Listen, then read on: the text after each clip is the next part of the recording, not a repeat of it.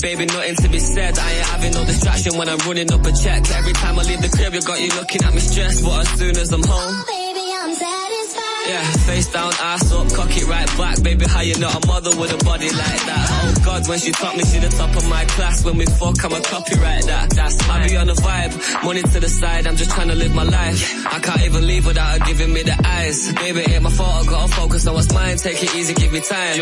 Yeah, you know I got it, baby. What do you want? You know I got it, baby. What do you need? She like, she like. Yeah, you know I got it, baby. What do you want? You can have it if you're rolling with me.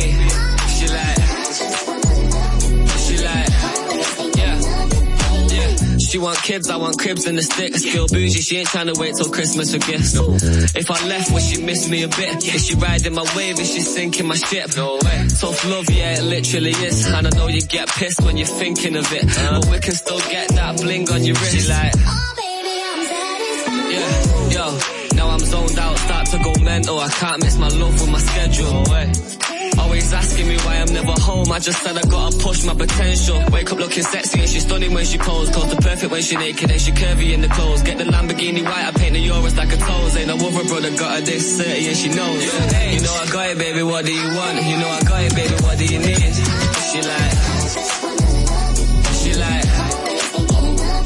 yeah. You know I got it, baby. What do you want? You can have it if you're rolling with me. She like,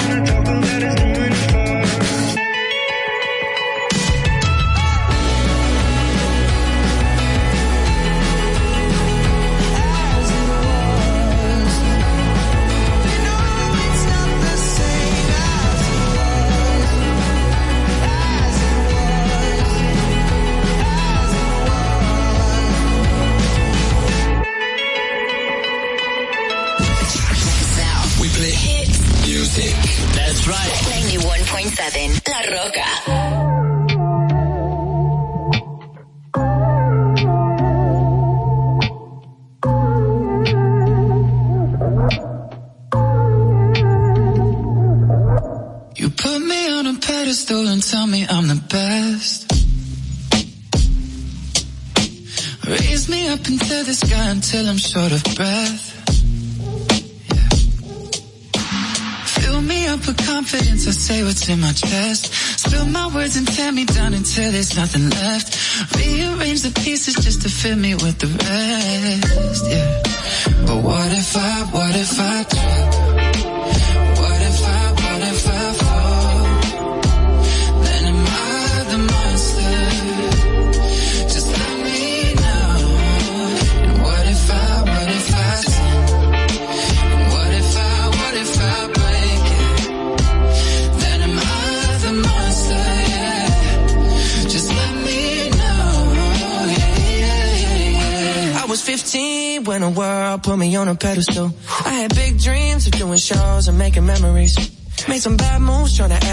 upset by their jealousy. Uh, lifting me up, lifting me up. Yeah.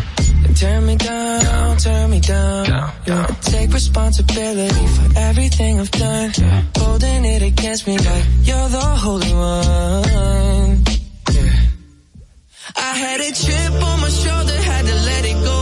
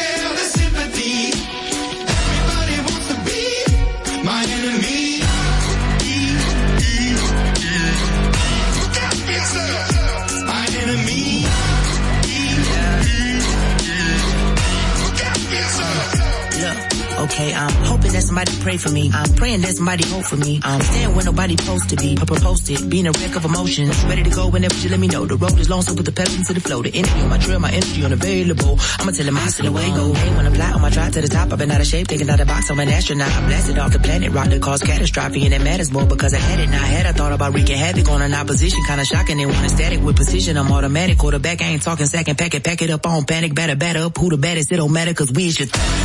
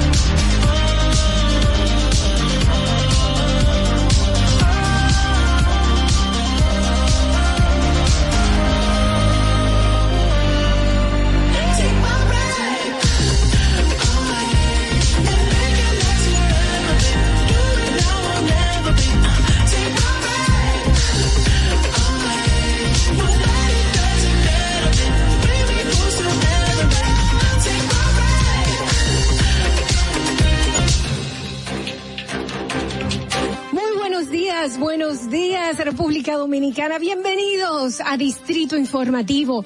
Yo soy Dolphy Peláez y junto a mis compañeras Oglenesia Pérez, Carla Pimentel y Madeline Peña. Vamos a estar aquí llevándole las informaciones, debates y comentarios de interés. Estamos de lunes a viernes aquí en Distrito Informativo de 7 de la mañana a 9 a través de la Roca 91.7. ¿Cuál es la necesidad de una madre embarazada? Estar consumiendo alcohol para hacerte sentirla graciosa o para hacer demostrar al otro que tú estás teniendo un nivel de vida igual que las otras. La República Dominicana hacer más para que todos podamos tener asistencia psicológica y psiquiátrica al alcance de nuestras manos, por favor. Eso es muy importante. Lo que sucede es que el ITIQUE, además de que ahora es obligatorio, eh, reúne tres, tres formularios diferentes. Y me parece muy injusto que ustedes, que son cotizantes, que me pagan a mí, porque yo soy empleado de ustedes, porque yo cobro con sus impuestos. Qué bueno que usted lo sabe, ¿eh? me importa tanto tu vida como la mía. Claro, primero me importo yo, porque desde mi bienestar yo podré amarte de forma correcta. Sé que hay tanta gente haciendo comunicación que no debería, que no, no estudió la carrera, que no se preparó para hacerlo. Y entonces, inclusive, llegan a tener renombre y peso y la gente toma como cierto lo que sale de su boca y, eso es tan delicado. Bueno, muchísimas gracias a todos ustedes, Ogla, Carla. Le quiero dejar con esta frasecita que para mí siempre ha sido muy importante en el momento que digo, ¿por qué no tengo esto o por qué no tengo lo otro? Y me, me recuerdo a mí misma que lo importante no es qué tanto yo tengo, sino lo que yo hago con lo poco o mucho que tenga. Muchísimas gracias y bendecido día para todos. Distrito Informativo. RCTV HD, El Gusto Producciones, Dominican Network y Vega TV Canal 48 de Claro y 52 de Altiz presentan a Dolphy Peláez, Oclaenecia Pérez, Carla Pimentel y Natalie Faxas en Distrito Informativo.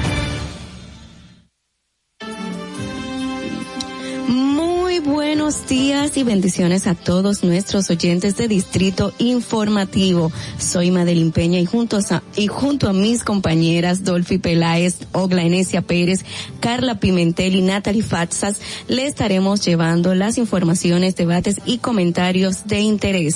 Estamos de lunes a viernes de 7 a 9 de la mañana a través de la Roca 91.7 FM. Si vas en tu vehículo, llegamos al norte hasta Villa, Sal- a Villa Altagracia, por el sur hasta San Cristóbal y por el este hasta San Pedro de Macorís. Además, puedes ver nuestro programa en vivo en nuestro canal de YouTube Distrito Informativo. Síguenos en las redes sociales, Twitter e Instagram, arroba Distrito Informativo. Llámanos, haz tus denuncias al 809-219-47. También puede enviar tus notas de voz al WhatsApp 1862-320-0075. Puede vernos en vivo en Televisión Nacional a través de Vega TV en los canales 48 de Claro y 52 de Altiz para todo el mundo en la plataforma Dominican Networks. Y si no has descargado esta aplicación, puede hacerlo en cualquier dispositivo inteligente. Además, puede escucharnos en Apple Podcasts, Google Podcasts, iHeartRadio y Spotify. Todos los comentarios, entrevistas y debates lo puedes ver en nuestro canal de YouTube Distrito Informativo. Suscríbete, activa las notificaciones, dale like y no olvides de dejarnos tus comentarios y también de compartir. Buenos días, chicas. Buenos días, sean todos bienvenidos a Distrito Informativo. Hola chicas. Eh, ayer justamente estaba leyendo y, viendo algunas reacciones de personas que eh, vivían cerca o estuvieron en la zona del Cibao donde se están escenificando las huelgas y me pareció un poquito indolente de parte de algunos manifestantes de que se hicieron saqueos en, en tiendas, se hicieron saqueos en negocios y también se agredieron civiles contra civiles. Entonces, esa forma de manifestarse, está correcto que la gente se manifieste, pero no agrediendo al otro, porque si usted está solicitando reivindicaciones sociales justas, como señalaron ellos, pues esa no es la manera, dañando a otra persona que por la cual usted también está luchando, se supone. Eso es insólito, señores. Buenos días. Buenos días, buenos días equipo y a quienes nos escuchan desde esta hora, las 7 y 2 de la mañana. Eh, muchísimas gracias por acompañarlos. Fíjense que ayer se pues eh, ya se formalizó la venta de Twitter. Bueno, desde hace días, ¿verdad? Estábamos hablando, la red social se estaba debatiendo la posibilidad de que Elon Musk, el multimillonario, bueno, se considera ahora mismo el hombre más, el hombre con más dinero del mundo, eh, que es propietario de la empresa Tesla, de la empresa de vehículos eléctricos, pues ayer ya anunció oficialmente que compra la empresa Twitter por 44 mil millones de pesos. de todo. De dólares. De dólares, niña. Es nada. 44 mil millones de dólares, señores. Eh, eso fue un acuerdo que de hecho se estuvo incluso hasta ventilando en la misma red social desde, desde este, bueno, todo el mes se ha estado hablando de esto hasta que ya de manera oficial pues se anunció. El mismo Elon Musk dio incluso a conocer algunos planes que tiene en la red social, incluyendo la posibilidad de acabar con los bots. Bueno, la posibilidad no. El deseo que tiene el de acabar con los bots y de autentificar que todas las, o sea, que todas las cuentas sean realmente de personas. Bueno, buenos días, buenos días equipo, buenos días a nuestro radio escucha. Una información que sí quise compartir ayer, pero que el tiempo no nos dio y por eso la traigo hoy, porque sigue siendo noticia y es la victoria de Emmanuel la- eh, Macron en Francia eh, frente a, a La Pen, que ustedes saben que era ultraderechista y todo este movimiento. Sin embargo, a mí una de las cosas que me llamó la atención no fue por fraude, tengo que hacer la aclaración, pero sí fueron las manifestaciones que se dieron en Francia. O sea, nosotros siempre decimos, bueno, en los países desarrollados y que la cosas. gente, la violencia, bueno, simplemente que en democracia hay diferentes tipos de manifestaciones y se, se evidenció en Francia precisamente con esto, pero fue una victoria, o sea, de muchos puntos eh, por encima había ganado como el 58%, creo que había aumentado, pero no tengo la cifra final, lo que sí ya después que la gente dice que ganó nadie busca los numeritos. Así que básicamente esta información sí quería comentarlo el día de ayer precisamente en lo que refiere a las movilizaciones sociales que se dieron en Francia porque los dos poros, los dos polos están eh, o sea, son, son, son muy reñidos, o sea, hay una, hay una marcada, eh, división en Francia precisamente entre ultra, ultra, eh, los ultranacionalistas y los que son un poco más, eh, abiertos. Así es, Ogla, es muy, muy candente la situación política, o mejor dicho, las elecciones en Francia. Pero hoy, martes 26 de abril, Día de la Propiedad Intelectual, vamos a ver qué pasó un día como hoy. Para que no se te olvide, en el Distrito Informativo, Dominica Networks presenta Un día como hoy. Un día como hoy, 26 de abril, en la República Dominicana se conmemora el Día de la Secretaria, mujeres que realizan una tarea indispensable y en distintos rubros, desde consultorios médicos, escuelas, universidades, hasta las que manejan las agendas apretadas de los grandes empresarios. En nuestro país se empezó a conmemorar este día tras la creación de la Asociación Dominicana de Secretarias, ADOCEP, el 28 de mayo de 1971. Para el 5 de febrero de 1975, el presidente Joaquín Balaguer declaró oficialmente el 26 de abril como el Día de las Secretarias bajo el decreto 552. Desde ese entonces se reconoce de manera oficial las labores de las secretarias. Un día como hoy en el año 2002, Odalis Pérez de los Dodgers se enfrentó a 27 bateadores en la primera blanqueada de su carrera y derrotó a los Cubs 10 a 0 en el Wrigley Field. Un día como hoy en el año 2005, Alex Rodríguez dispara tres jonrones y se convierte en el décimo jugador con 10 remolcadas en un juego. Un día como hoy en el año 2015, el empresario Luis Abinader se convierte en el candidato presidencial del recién creado Partido Revolucionario Moderno, PRM, al vencer a su principal oponente, el expresidente Hipólito Mejía, durante la Convención Nacional del PRM celebrada en este día. Para que no se olvide, en Distrito Informativo te lo recordamos, un día como hoy. Distrito Informativo. Bien amigos, estamos de regreso en Distrito Informativo. Son las 7 y 7 de la mañana. Gracias por estar con nosotros. Y a continuación, las principales noticias para hoy martes 26 de abril del 2022 a través de la resolución 9-2022. El Pleno de la Junta Central Electoral dio a conocer este lunes la estructura de la Dirección Nacional de Informática tras evaluar las propuestas considera- y consideraciones emitidas por las diferentes organizaciones políticas. El organismo electoral acogió algunas de las consideraciones que fueron realizadas por las organizaciones políticas y de igual forma rechazó otras. Bueno, esa dirección que ha sido tan em, problemática o ha traído tantos eh, altos y bajos durante estas últimas elecciones en la República Dominicana y después. Señores, en otra información, la diputada del Partido Revolucionario Moderno, Betty Jerónimo, calificó como deficiente la gestión que hasta el momento ha realizado el actual alcalde del municipio Santo Domingo Norte, Carlos Guzmán, ya que dos, a dos años de haberse instalado no se ha interesado en resolver las verdaderas problemáticas que afectan esa demarcación. A juicio de Jerónimo ha habido un mal manejo del presupuesto participativo, lo que se traduce lamentablemente en un abandono del sector de deporte, los parques, el acondicionamiento del municipio y la suspensión de ayuda a las zonas de mayor vulnerabilidad, según la diputada del PRM. En otra información, los diputados por, eh, de los partidos de la Liberación Dominicana y la Fuerza del Pueblo, integrantes de la Comisión de Comunicación de la Cámara de Diputados, rechazaron el proyecto de ley que regula el ejercicio del derecho a la intimidad, el honor, el buen nombre y la propia imagen, aprobado en el Senado, por considerar que representa una amenaza para la libertad de expresión.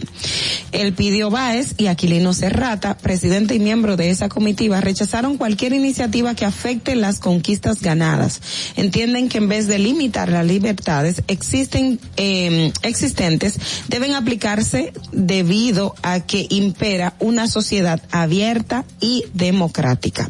Esto es eh, en virtud del proyecto de ley que busca regular, eh, lo, lo, hablamos la semana pasada, eh, que las informaciones que usted pueda eh, compartir a través de las diferentes plataformas o redes sociales a modo privado, un tercero, un particular, no lo come, no lo, o esa misma persona no lo comparta con terceros y otras eh, informaciones también eh, personales. Eh, sin embargo, sí entiendo también porque la Sociedad Dominicana de Diarios y los diferentes eh, directores de medios de comunicación han manifestado su preocupación porque eh, no está claro el, el tema del rol de los medios de comunicación en esa en ese proyecto y se, te, tiene el temor de que pudiese limitar el ejercicio periodístico y pueda podamos volver a caer en lo que ya el Tribunal Constitucional ha subsanado a través de varias sentencias.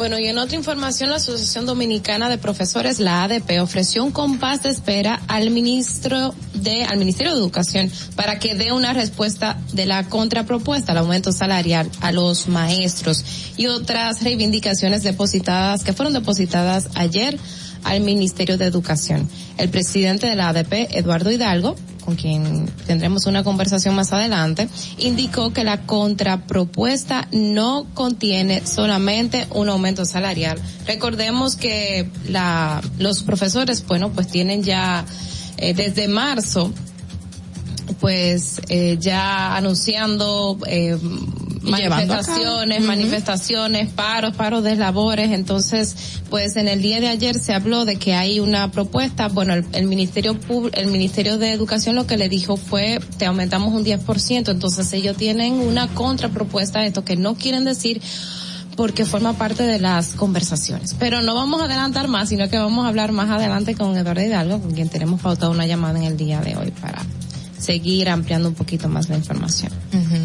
Bien, y por otro lado, la Confederac- Confederación Nacional de Organizaciones de Transporte, CONATRA, y su presidente de CONATRA, Antonio Marte, atribuyó el fracaso al llamado a huelga de este lunes y martes en el Cibao a que no contó con el apoyo de esa entidad sindical que dijo que tiene fuertes arraigos entre los grupos sociales y populares en toda la geografía nacional, sobre todo en la región del norte del país. Indicó que, según reportes de sus coordi- coordinadores y miembros en esa región, el llamado no tuvo contundencia. bueno, eh, porque no tuvo apoyo de Conatra, señores. Hay que ver cosas. En otra información, yo quiero resaltar esta que ya se publicó en el Diario Libre ayer, eh, un trabajo acerca de las fundaciones que tienen o reciben fondos del Ministerio de Educación y fue publicado por la periodista Socorro Arias y dice que las fundaciones que llevan los nombres de los extintos líderes políticos Joaquín Balaguer, Juan Bosch y José Francisco Peña Gómez reciben sus recursos del presupuesto del Ministerio de Educación, según dice la nota. La institución que destina cada año unos 375 millones de pesos a varias entidades, eh, sin que muchas de ellas, según dice la publicación, tengan algún vínculo con el sistema educativo dominicano. También señala que las ONG tienen asignado un presupuesto de 12 millones cada una y que se distribuyen mensualmente por un, o sea, un millón mensual. Eh, dentro de las informaciones dadas también eh, por el Diario Libre en la página web de la Fundación Joaquín Ba- Balaguer, hay un reporte de ejecución presupuestaria avalado por la Cámara de Cuentas, según dice, que consigna que de los 12 millones, 5.5 se destinan a remuneraciones y contribuciones, 3.5 a contratación de servicio, 1.4 millones a materiales y suministros, 2.2 a transferencias corrientes y solo 300 mil a bienes muebles e inmuebles intangibles. Ese, quis- quise leerle ese pedacito porque si realmente es una fundación que se encarga de dar algún tipo de servicio, lamentablemente casi o más de la mitad se destina a un a, pago de, de personal o se destina a intereses internos. Entonces hay que reevaluar según las informaciones eh, publicadas por el diario libre dónde estamos destinando esto cuáles son las fundaciones. Ellos señalan una serie de montos y una serie de otros elementos muy importantes que los eh, motivo a leerlos eh, donde señalan que tienen bastantes ONGs en la República Dominicana que se están eh, beneficiando del Ministerio de Educación y no tienen nada que ver con el sistema educativo dominicano. Mira, con relación a este punto, yo, yo tengo una, una posición y eh, precisamente en el día de ayer, aquí lo hablábamos fuera del aire porque no tuvimos tiempo de, compartirlo en el aire. Y también vi, por ejemplo, unas reacciones que hizo Matías Bosch precisamente a esta, a esta publicación donde él establece que eh, la fundación, en el caso de, de la que él representa, que tiene que ver con el, con el, eh, la- el profesor Bosch, eh, hace una serie de actividades y que ellos tienen su, eh, en, en la página de la fundación y ellos tienen todo lo que tiene que ver con la rendición de cuentas de qué se hace y qué no se hace con todos esos recursos. Y que él cuestionaba de hecho que, eh, y aunque él luego dijo que de Diario Libre lo llamaron precisamente para pedirle información sobre cómo se manejaron los fondos, pero que se hizo la publicación sin previamente eh, consultarlos para pedir ese ese desglose. Pero Na- Natalie tiene tiene esa es- ese dato. Lo que sí quiero decir es que el tema de que de qui- de dónde van a salir los fondos no necesariamente está no lo designa directamente el ministerio o la fundación como tal, sino es el Estado a través del plan eh, el presupuesto general de la nación que decide de cuál de los ministerios de cuál de las entidades se van a sacar los fondos para las determinadas ONGs. El Estado eh, financia anualmente hay muchísimas organizaciones no gubernamentales que reciben recursos del Estado y de donde salen los fondos, eso ya es a discreción del propio Estado que, el- que le dice a las personas, mira, de tal ministerio usted va a sacar tales fondos para darle a tal fundación. Eh, y ahí es que está el detalle. Lo que sí hay que abogar es la parte de la rendición de las cuentas y de cómo se manejan esos recursos, eh, porque son, son entidades que realizan eh, trabajos. Dentro del presupuesto actual se destinan 4.793 millones de pesos solamente a las ONGs. El presupuesto general del Estado de este año, según información también publicada por el mismo Diario Libre. Eh, señores, yo trabajo en una fundación, pero está regida por Estados Unidos. Eh, todas las donaciones, aquí no se reciben donaciones, eh, excepto por la Federación Dominicana eh, de Pelota. Eh, pero todas las donaciones tienen que ir directamente allá y la rigurosidad con que se le hace a ellos una auditoría anual es increíble, o sea, todo, cada uno, un, un dólar que vaya a la fundación tiene que estar justificado. Muy bien. Per- pero, pero muy específicamente para de, de qué y con- a dónde llegó ese dinero. Si no, simplemente tiene un problema grandísimo y la cierra. Eh, por otro lado, cinco personas fueron detenidas durante el pasado fin de semana en relación con el fraude del programa de subsidios sociales Supérate.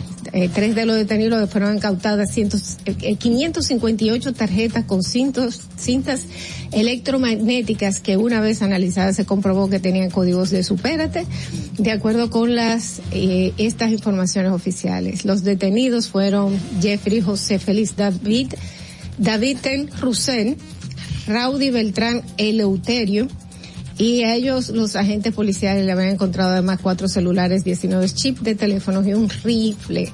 Este grupo eh, de detenidos fue en Monteplata y le será conocida la medida de coerción este lunes. Sin embargo, el, caso ya fue reenviado para el próximo 3 de mayo. También fue detenido un hombre en Santiago que se hacía pasar por empleado de Superate para estafar a los beneficiarios del programa. Él fue de- identificado como Juan García Salas. Presuntamente les pedía tarjeta a los beneficiarios con la promesa de cambiarlas por otras y luego procedió a usarlas en los establecimientos autorizados. El quinto es Leonardo Heredia de la Rosa, con quien ya existía una orden de arresto desde marzo pasado cuando otros seis dueños de colmado fueron detenidos en el sector de la Victoria. Bueno, y dos personas que se mantienen prófugas, rápidamente decir, Francelis Furcal, que fue la, bueno, la persona que en una tienda, eh, Ultimó eh, pues, ultimó, sí, a, a- y, y De una no, y estocada. de una estocada, ahí mismo quedó fallecido, bueno, pues esta, esta chica todavía está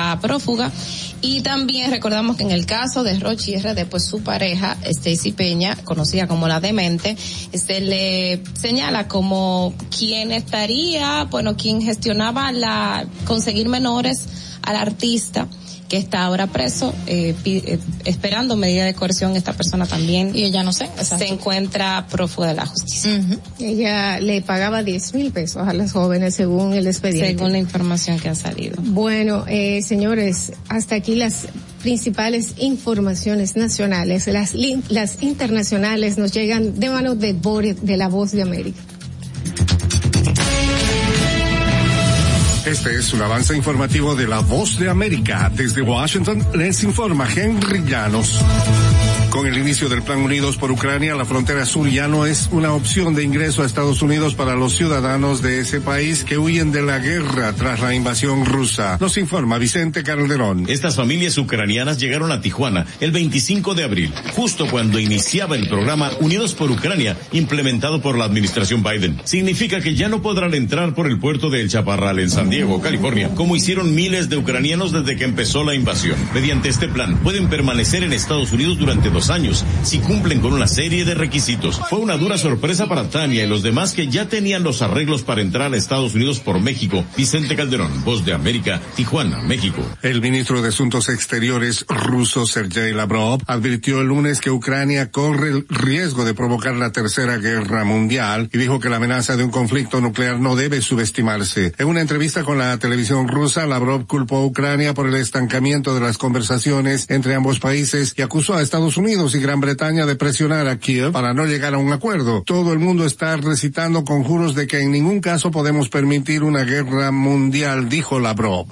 A continuación, un mensaje de servicio público de la voz de América. Para evitar la propagación del coronavirus en casa, recuerde que solo toma unos minutos limpiar las superficies que más toca en su vivienda, manijas de las puertas, interruptores de la luz, lugares donde come, control remoto, entre otros. Esto por lo menos una vez al día.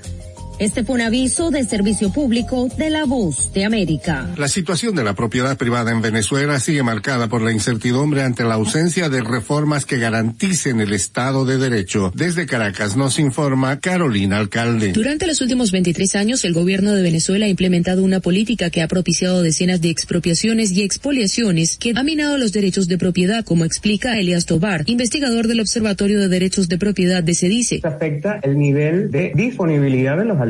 Y entonces luego existen otras violaciones a los derechos de propiedad que son las fiscalizaciones, que bajan los precios a veces a pérdida. Si un comercio tiene que vender a pérdida, difícilmente tenga para reponer el stock de productos. Carolina Alcalde, Voz de América, Caracas. El presidente peruano Pedro Castillo presentó el lunes al Parlamento un proyecto para que una asamblea constituyente elabore una nueva constitución, pero el Congreso comentó que el plan era inviable e inconstitucional. El plan propone que una cédula adicional durante las elecciones elecciones regionales y municipales de octubre, se pregunte, ¿aprueba usted la convocatoria de una asamblea constituyente encargada de elaborar una nueva constitución política con las alternativas sí o no? Castillo anunció su propuesta el viernes y el lunes envió su iniciativa al Parlamento. Este fue un avance informativo de La Voz de América.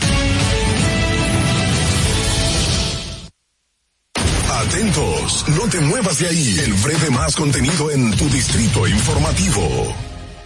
Para una madre es bien difícil eh, querer que su hijo empiece un tratamiento y que no lo pueda hacer porque no tiene los recursos.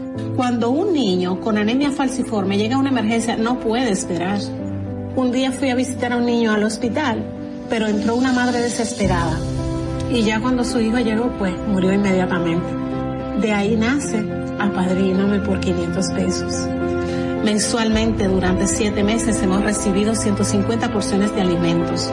Recibimos el apoyo del Plan Social, también de Promesa Cal. Hemos tenido un cambio excelente y hay mucha gente detrás orando porque esto salga bien.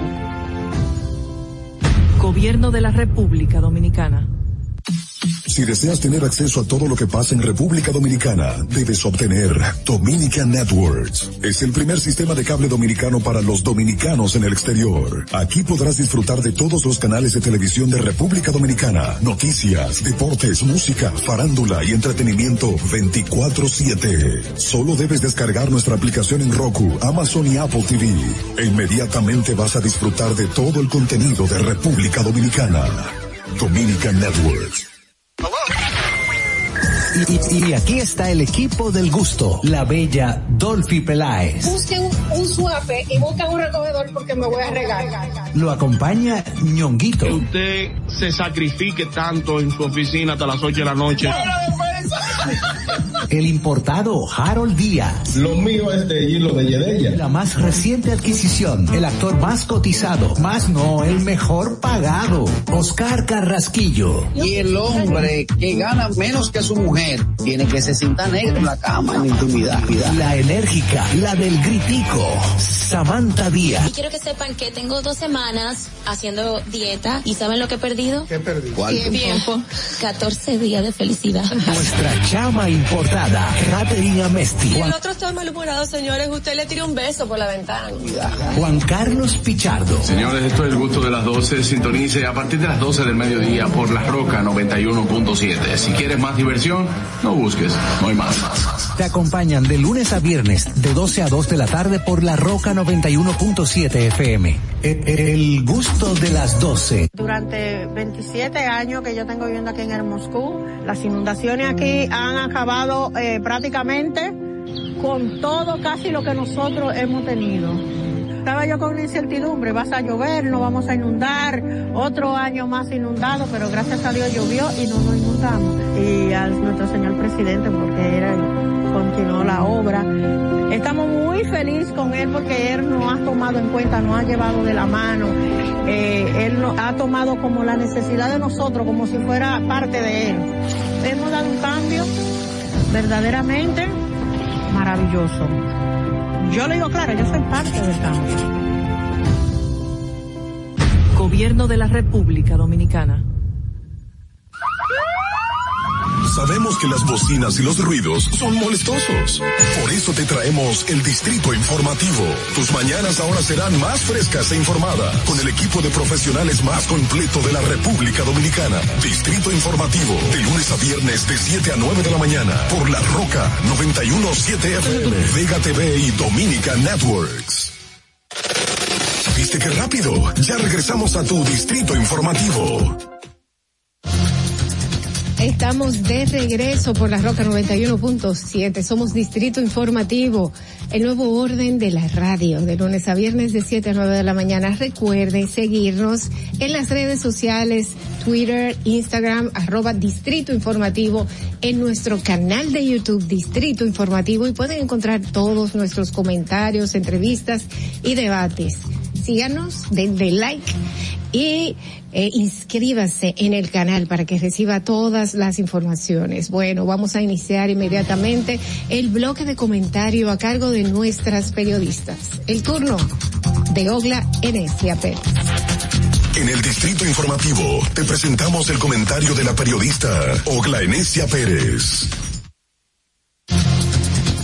Bueno, eh, se ha hablado mucho de este tema, sin embargo, eh, me veo en la obligación de abordarlo porque siempre con la, por la naturaleza del mismo, requiere que se, que se aborden. Y me voy a referir precisamente al caso de, de Rochi RD y la menor de edad, eh, que está ahora mismo en los tribunales. Eh, lo primero, lo primero, como ya todo el mundo sabe, es un tema delicado y probablemente probablemente si se hacen las debidas diligencias y el procedimiento como manda la norma, Rochi RD no podría cumplir menos de 10 años de prisión por lo que estaría incurriendo. Y podríamos probablemente si tenga agravantes, entonces tener muchísimo más. Pero eh, de base estaría entre 3 a 10 años. ¿Por qué? Porque estamos ante un tema en principio de abuso eh, sexual a una menor de edad porque la ley, el Código para la Protección de Niños, Niñas y Adolescentes establece que cualquier adulto que tenga una relación, cualquier adulto por encima de los 5 años con una menor de edad,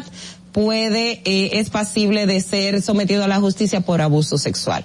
Si le sumamos a este contexto que probablemente estaríamos hablando de un tema de explotación sexual comercial, que eso es prostitución, entonces ahí la sanción también aplica eh, mayor. Y si le vamos a lo que establece el Código Penal que tiene referencia a lo de que a ningún menor de edad puede emitir un consentimiento a la hora de tener una relación consensuada, entonces también usted va a tener otra serie de factores. Esto por una parte.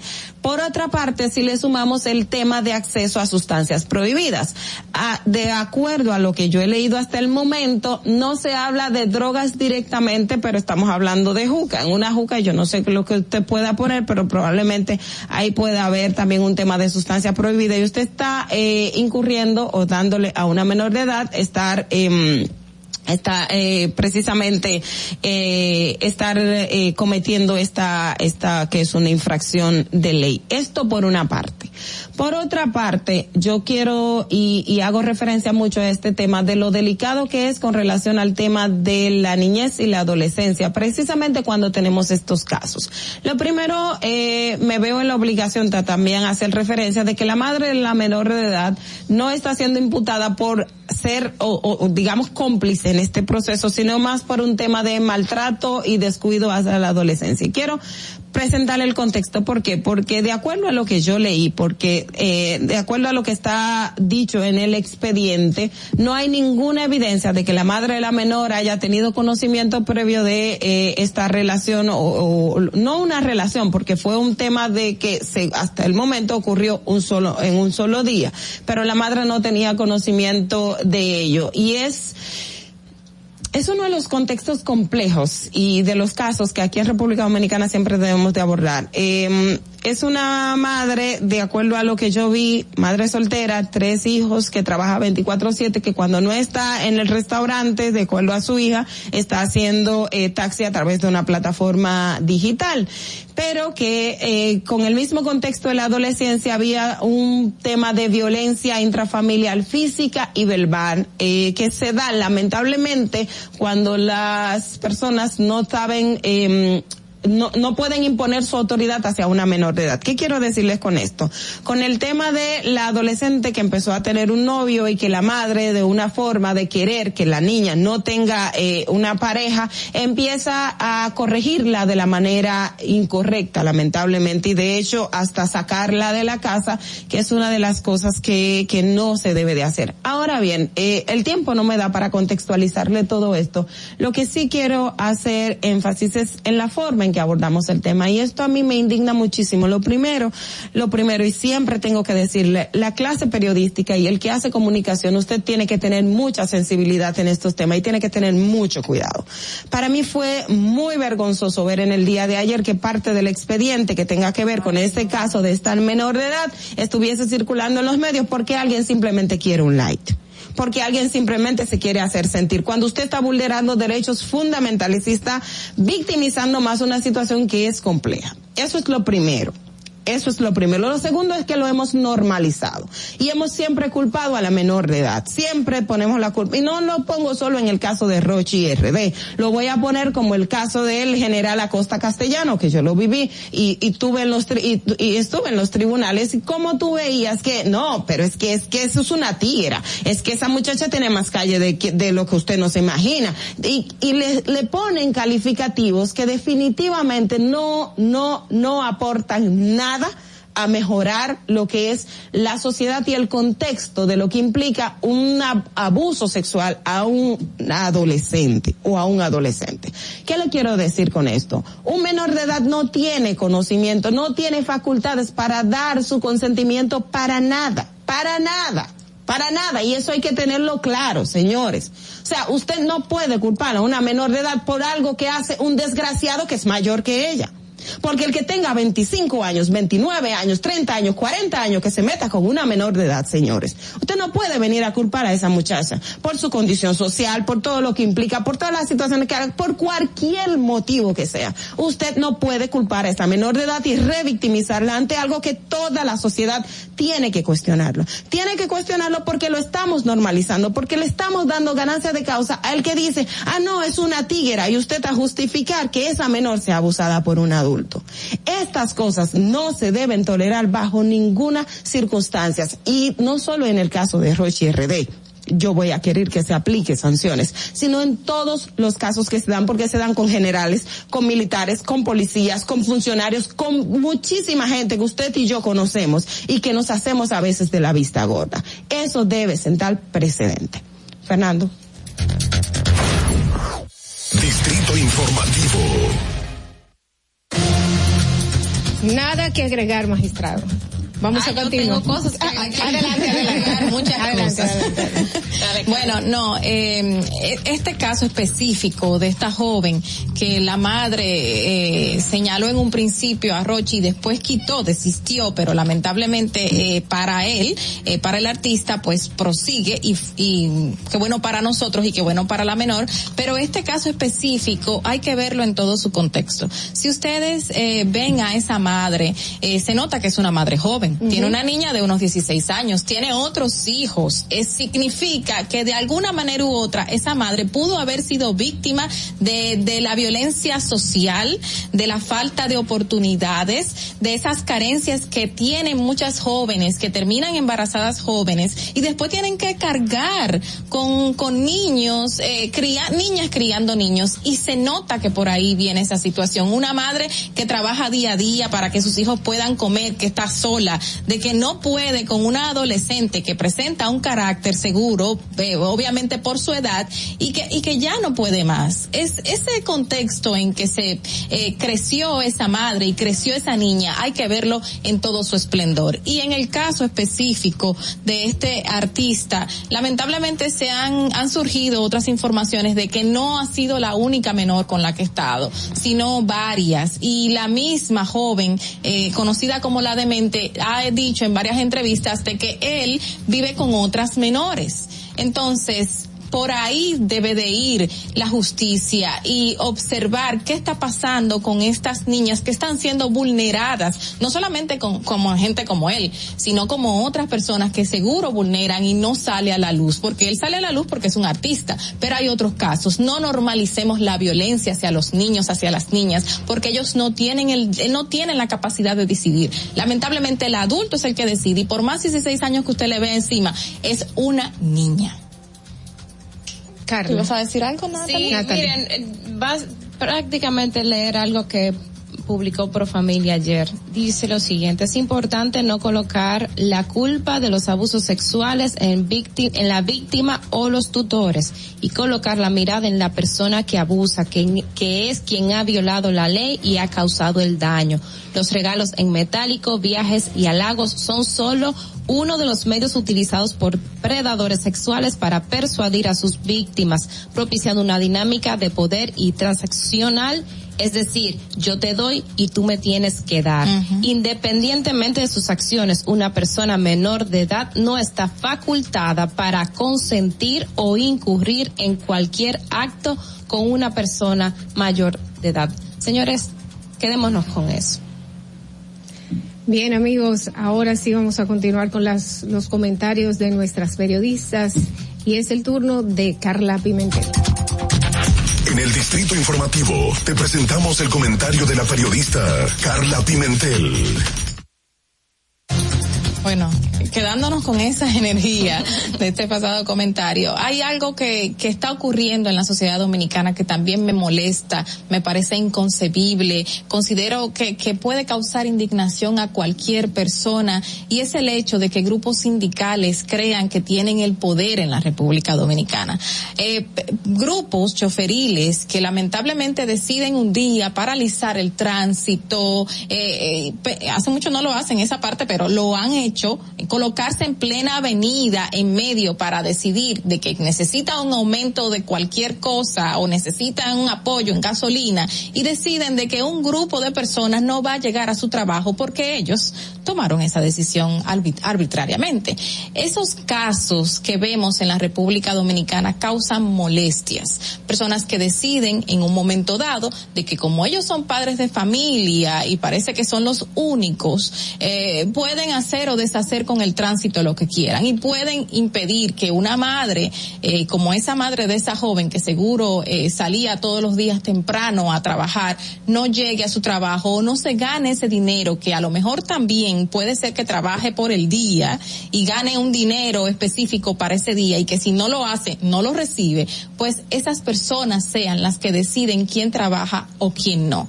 Eh, eso, eso lo traigo a colación por la situación que se está dando en la actualidad de estas luchas de estos sindicatos choferiles entre quién decide tener o no tener una ruta específica, eh, como las que están surgiendo ahora mismo. La de la, la de la Churchill, la de la Núñez, ahora la de la Charles de Gaulle, que yo no estoy ahí, por lo cual yo decido de que eso no va a funcionar, que yo no estoy ahí, por lo cual yo decido de que eh, las personas que están transitando en esas guaguas deban de sufrir eh, golpes, deban de sufrir pedradas como la que hemos visto en los videos anteriormente y eso es indignante.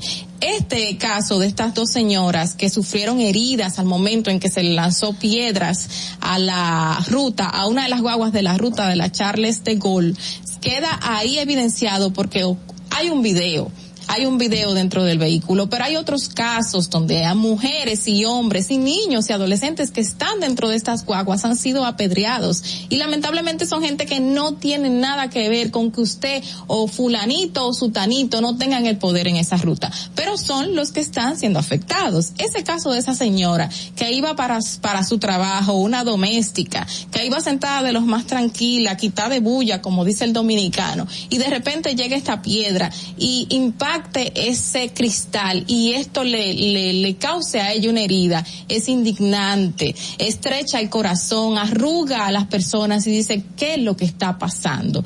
Eh, eh, gracias a Dios que después surge ese otro video donde se ve ese desaprensivo porque es un desaprensivo, no es una persona ni con problemas mentales, no es un indigente porque se le nota en la vestimenta, es una persona que a propósito lleva una capucha que no se le ve bien la cara, sabe cómo está parado esperando que pase ese vehículo para lanzar esa piedra. Esa persona debe ser apresada y todo el que organizó esto con esta persona también y debe recibir sanciones porque eso fue algo con alevosía y premeditación. Premeditación para agredir, creyendo que le iban a hacer un daño a la ruta y que después nadie se iba a subir o que se le iban a quitar fulanito y que yo me iba a hacer cargo de esto. No, le está haciendo daño a esa señora que iba a trabajar en casa de familia, que lamentablemente sufrió esa herida, que no llegó, que está indignada y así muchísima gente que tiene miedo ahora de subirse a las guaguas, que tiene miedo de salir porque hay un grupo de gente que se creen los dueños del país que lamentablemente anda haciendo daño al otro. No es posible. Los padres de familia sí son personas como esa señora que estaba en ese vehículo, que iban a trabajar. No esas personas que creen que porque son dueños de tres o cuatro camiones, eh, tres o cuatro guaguas, tres o cuatro carritos, pueden hacer lo que le dé la gana. Señores, eso tiene que parar. Lamentablemente eso tiene que quedar ya un precedente allí que indique que usted no puede hacerse, eh, hacerle daño a otro por intereses propios. No puede, no debe. Eso debe ser sancionado. Esa persona que estaba en ese video debe ser apresada. Y todo el que organizó esto con él también. Eso no se puede quedar así. Fernando, vamos contigo. Distrito Informativo. Eh, la verdad es que indigna, como dices, porque nadie tiene derecho a vulnerar mi derecho a yo poder transitar. Aunque usted tenga las ganas de hacer su huelga, de hacer su protesta, usted puede hacerla. Ahora usted, mi derecho, no lo puede vulnerar. Y por otro lado, eso es terrorismo. Eso es terrorismo. Y debería de haber un castigo que sea fulminante para toda aquella persona que está haciendo este tipo de terrorismo y dejar de, cubrir. Yo oí un, audio de un dirigente diciéndole, fulano, no te preocupes que tú no vas a caer preso. Eso es eh, lo que cuando al principio de que se iba a inaugurar lo de la Charles de Gaulle, yo planteaba que debe de ser eh, tomado en cuenta como un tema de seguridad nacional por todos los precedentes que tenemos, señores.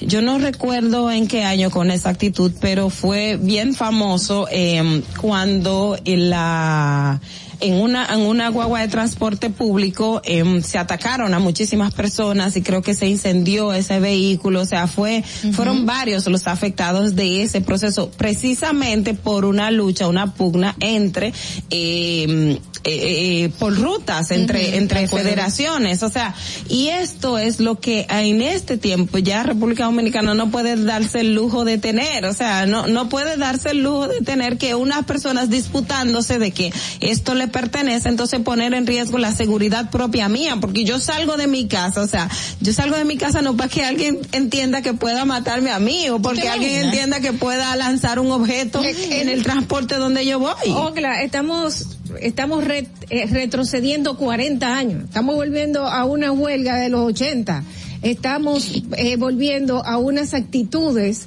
que, so, que se suponen que ya nosotros habíamos pasado. Yo no entiendo honestamente si es que en algún momento este país pueda progresar si seguimos así. Vamos a continuar con los comentarios y es el turno de nuestra periodista Natalie Faxas. En Distrito Informativo te presentamos el comentario de la periodista Natalie Faxas. Escuchen esto, escuchen esto. Les voy a leer un fragmento de un poema. Okay. Dice así. Te lo digo de una antes del último beso. No me gusta cuando te vas. Lo único que me gusta de cuando te vas es que puedo verte caminando por detrás. Es el único perdón, el sagrado consuelo. Cuando te deseo con afán de reggaetonero, francamente lo que quiero es que hagamos un reguero. Señores, este pequeño fragmento es parte del poema que se estuvo leyendo en la inauguración de la Feria Internacional del Libro pasado eh, eh, fin de semana. Para inaugurarlo, el que el que pues levantó el avispero, como dicen, y que de, de este poemario que es este poema que es bastante extenso, bastante provocador, si usted lo lee completo, eh, solamente salió como la última la última frasecita y es lo que lo que algunos quieren que marque la Feria del Libro y no, señores, eso forma parte del arte, eso forma parte de las libertades que nosotros tenemos como país y forma parte de las cosas que nosotros tenemos que defender en la Feria del Libro.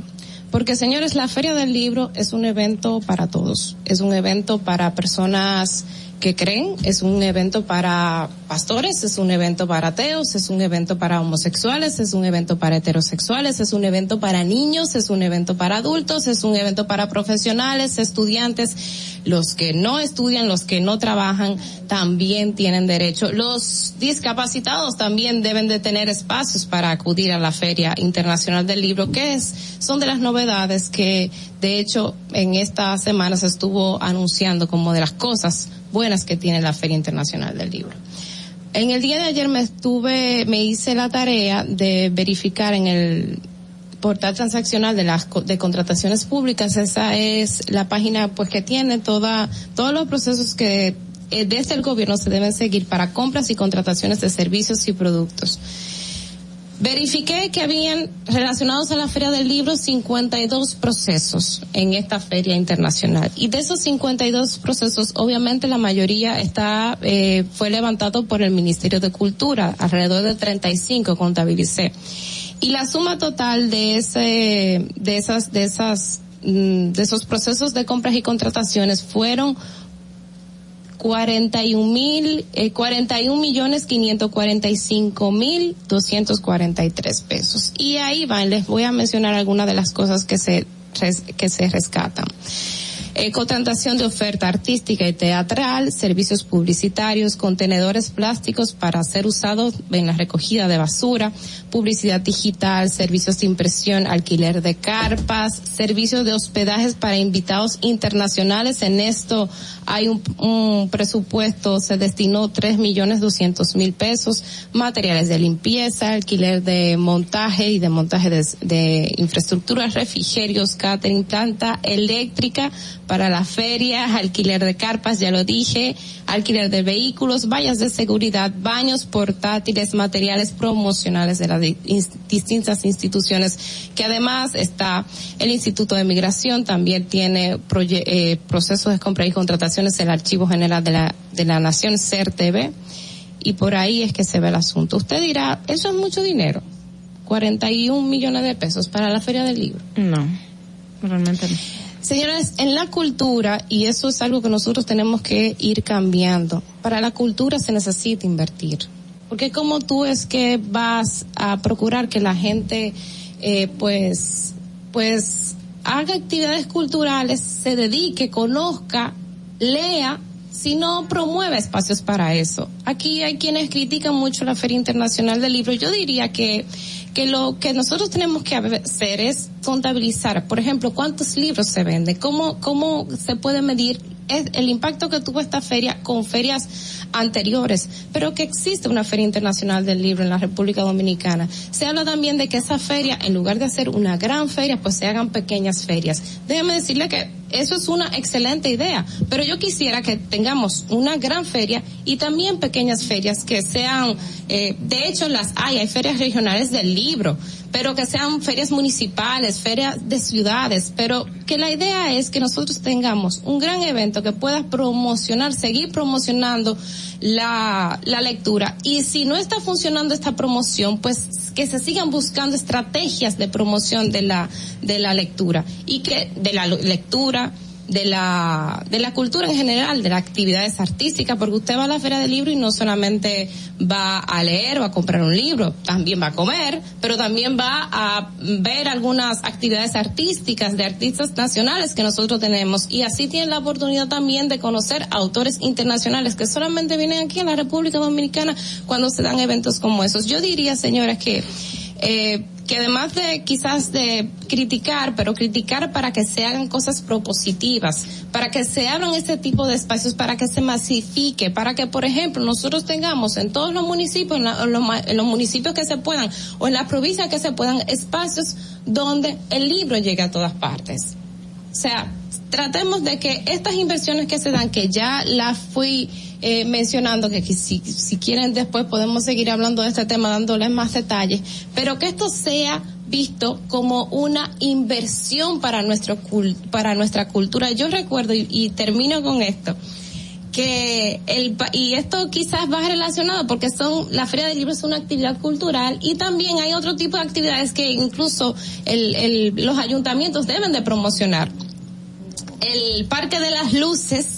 Yo era fanática del Parque de las Luces. Yo siempre he dicho, y creo que lo puedo decir ya públicamente, que yo voy a votar por el alcalde que vuelva a poner el Parque de las Luces. Porque fíjense que un evento tan familiar, un evento que era para todo el mundo, un evento donde usted encontraba gente de todo el mundo, un evento que servía para pasear en la capital, que era motivo de visita, que era una cosa que se podía ver y, y se podía pues eh, pues comparar con otros países con lo que con lo que hace Medellín, con lo que hace Bogotá, que son actividades para su para la gente, para la gente de la ciudad no lo tenemos y fue un asunto quizás político, fue un asunto que se dijo, bueno, el parque de la luz lo vamos a llevar a todos los demás parques. Al final yo creo que usted probablemente se ha dado cuenta de que eso simplemente se diluyó. Así que que eso no suceda con la Feria del Libro, no, al contrario, vamos a mirar y vamos a seguir impulsando y vamos a aplaudir las inversiones que se hacen para la cultura, como lo es este espacio de la Feria Internacional del Libro. Vamos, Fernando, con. Distrito Informativo. Eh, a mí me llamó mucho la atención viendo en Twitter una de las personas que criticaba lo de la feria del libro de una forma increíble, de, pero, pero verás. Y yo dije, déjame ver, esta persona fue a su, su usuario y entre las cosas que más defiende es eh, las canciones de Toquilla. Qué contradictorio. Entonces yo dije, no, dame un balance en tu pensamiento para poderte entender. Eh, y así hay mucha, mucha gente que está hablando sin contexto, hablando sin contexto. Yo ayer no hablé de nada porque cuando a mí me llegó este corte, yo vine a enterarme aquí que ese corte de el poema que dijo la, que la, la persona que aparentemente es feminista o extremista o no sé, ella eh, pues a mí me lo pusieron como si hubiera sido parte de un discurso que era parte Así fue que me lo vendieron, que era parte de las de la feria del libro que había sido mandado por el Ministerio de Cultura. Y era un micrófono abierto a donde cada quien poema podía hacer su poema y honestamente usted hace su poema lo que usted quiere. Claro que sí. Y mira, y lo de Natalie con relación al tema de la cultura, y coincidimos, por ejemplo, en el tema del Parque de las Luces, que yo siempre digo, pero Dios mío, pero es que en este país hasta dónde vamos a llegar, o sea, es que la gente no, no mide como, como, como- o sea, hay cosas que en, en el término de que, ay, pero ¿y qué, y qué, y qué, qué beneficios esto trae en sentido general? Eso es una inversión, un derroche de dinero. Cuando Eso tú es dices, un gasto de energía. Un gasto de energía. Y, muy- y tú dices, señores, pero a mí me fascinaba. O sea, es que tú llegabas y llevabas a los niños o, o- o la gente normal. iba- Señores, era una experiencia muy linda, que esto queda en tu subconsciente de que algo bonito tenía la ciudad, por lo menos una vez al año, pero, pero ya. Bueno, yo el otro día estaba en una feria de orquídeas con mi familia y vi una niña que lloraba que lloraba. Y yo y cuando nos observ- la observamos la niña le decía a la mamá yo quería comprar ese libro tenía como cuatro años, una pequeña cosita así chiquitita, y decía, yo quería comprar ese libro y tú no me dejaste. Y yo dije, wow, qué lindo es ver a un niño interesado, sea cualquier tipo de libro, a lo mejor era un libro de cuentos, obviamente para su edad, un libro con muchas imágenes, pero a la niña le atraía comprar un libro. Muy pocos niños tú ven que lloran de esa manera por, por algo, exacto, por un libro, lloran por un juguete, lloran porque quieren ver unos muñequitos, lloran porque quieren escuchar a Rochi. Entonces, pero ver a esta niña, esta niña, eh, el llorar así me causó muchísima emoción y dije, bueno, no todo está perdido, qué lindo es ver eh, niños eh, interesados en el libro y eso es lo que la feria debería enfocarse y todos deberíamos llevar a nuestros niños, a nuestros adolescentes a que vean la diversidad de libros que tenemos e interesarlos a la cultura. Y la feria está para eso. Y qué bueno que se está desarrollando y qué bueno que hay interés de personas por hacerlo y que vayan a verlo. Eso es esencial. Qué bueno. Sí, Me alegra mucho. Y recordarle a todos que hay muchas actividades dentro de la feria en la que usted puede participar totalmente gratis. Vamos a ver, señores, a las 7 y 55 de la mañana cómo está el tránsito en Santo Domingo. ¿Estás en la calle? Chequea esto. Para que llegues a tiempo y no te compliques con el clima, te traemos en el distrito informativo el tráfico y el tiempo. Y así se encuentra el tráfico y el tiempo a esta hora de la mañana en Santo Domingo. Se registra tráfico en alto total en la avenida Hermanas Mirabal, carretera La Isabela, avenida Presidente Jacobo Masluta, en la avenida Alfonso Moreno Martínez, expreso avenida John F. Kennedy, hasta el elevado Ortegui Gasset, elevado avenida 27 de febrero, gran entaponamiento en la avenida Abraham Lincoln, en la ensanche Paraíso, Puente Francisco del Rosario Sánchez, en la avenida George Washington en Gascue y en zonas aledañas, Paseo Presidente Villini, elevado avenida Los Beisbolistas, avenida Primera en Los Alcarrizos, prolongación avenida 27 de febrero y tráfico muy intenso en el puente Juan Bosch, hasta el túnel Avenida Las Américas, Avenida Charles de Gaulle, Carretera Mella y en toda la Avenida Máximo Gómez. Te recordamos que las distracciones al volante son peligrosas. Deja tu celular mientras vas conduciendo. Así las calles y carreteras serán más seguras para todos. Para el estado del tiempo en el Gran Santo Domingo, se encuentra mayormente soleado en este momento con una temperatura de 21 grados y una máxima de 30 grados. Hasta aquí el estado del tráfico y el tiempo. Soy Nicole Tamares. Sigan en sintonía con Distrito Informativo. Atentos, no te muevas de ahí. El breve más contenido en tu Distrito Informativo. Ahí mismito donde estás. O tal vez aquí, recostado bajo una mata de coco. O en la arena tomando el sol. O dentro del agua, no muy al fondo. O simplemente caminando por la orilla. Ahí mismo, abre tu nueva cuenta móvil BH de León. 100% digital y sin costo. La creas en minutos con cero pesos desde Móvil Banking Personal. Ábrela donde quieras. Solo necesitas tu celular. Banco BH de León. Glen Beauty Salón con su Nails Bar Spa Estética. Somos un centro equipado con las mejores tecnologías de belleza y un personal capacitado listo para que tengas una experiencia glam. Contamos con las técnicas más avanzadas de uñas, spa y centro de estética. Somos especialistas en reparación e hidratación de cabello botox capilar. Glam tiene para ti todo lo que necesitas para consentirte. Visítanos en la prestigiosa zona de Bellavista. Llámanos y reserva tu cita al 809-333-5174 y al WhatsApp 849-255-5174. Tenemos un espacio para ti. Glam Beauty Salon, Nails Bar, Spa y Estética. Esto empezó por algo que vi en la casa de un amigo que tenía un estanque con peces. Yo dije, pero así se cría peces, pues yo puedo hacerlo. Lo poco que, que yo he tenido lo puse aquí. Me aprobaron un préstamo, por lo cual yo he terminado muchas cosas que necesitaba este proyecto. Compré este terreno, me trasladé aquí y ya aquí me ha quedado. Y me ha dado un buen resultado. Gracias a Dios, siempre Dios, aquí en este lugar.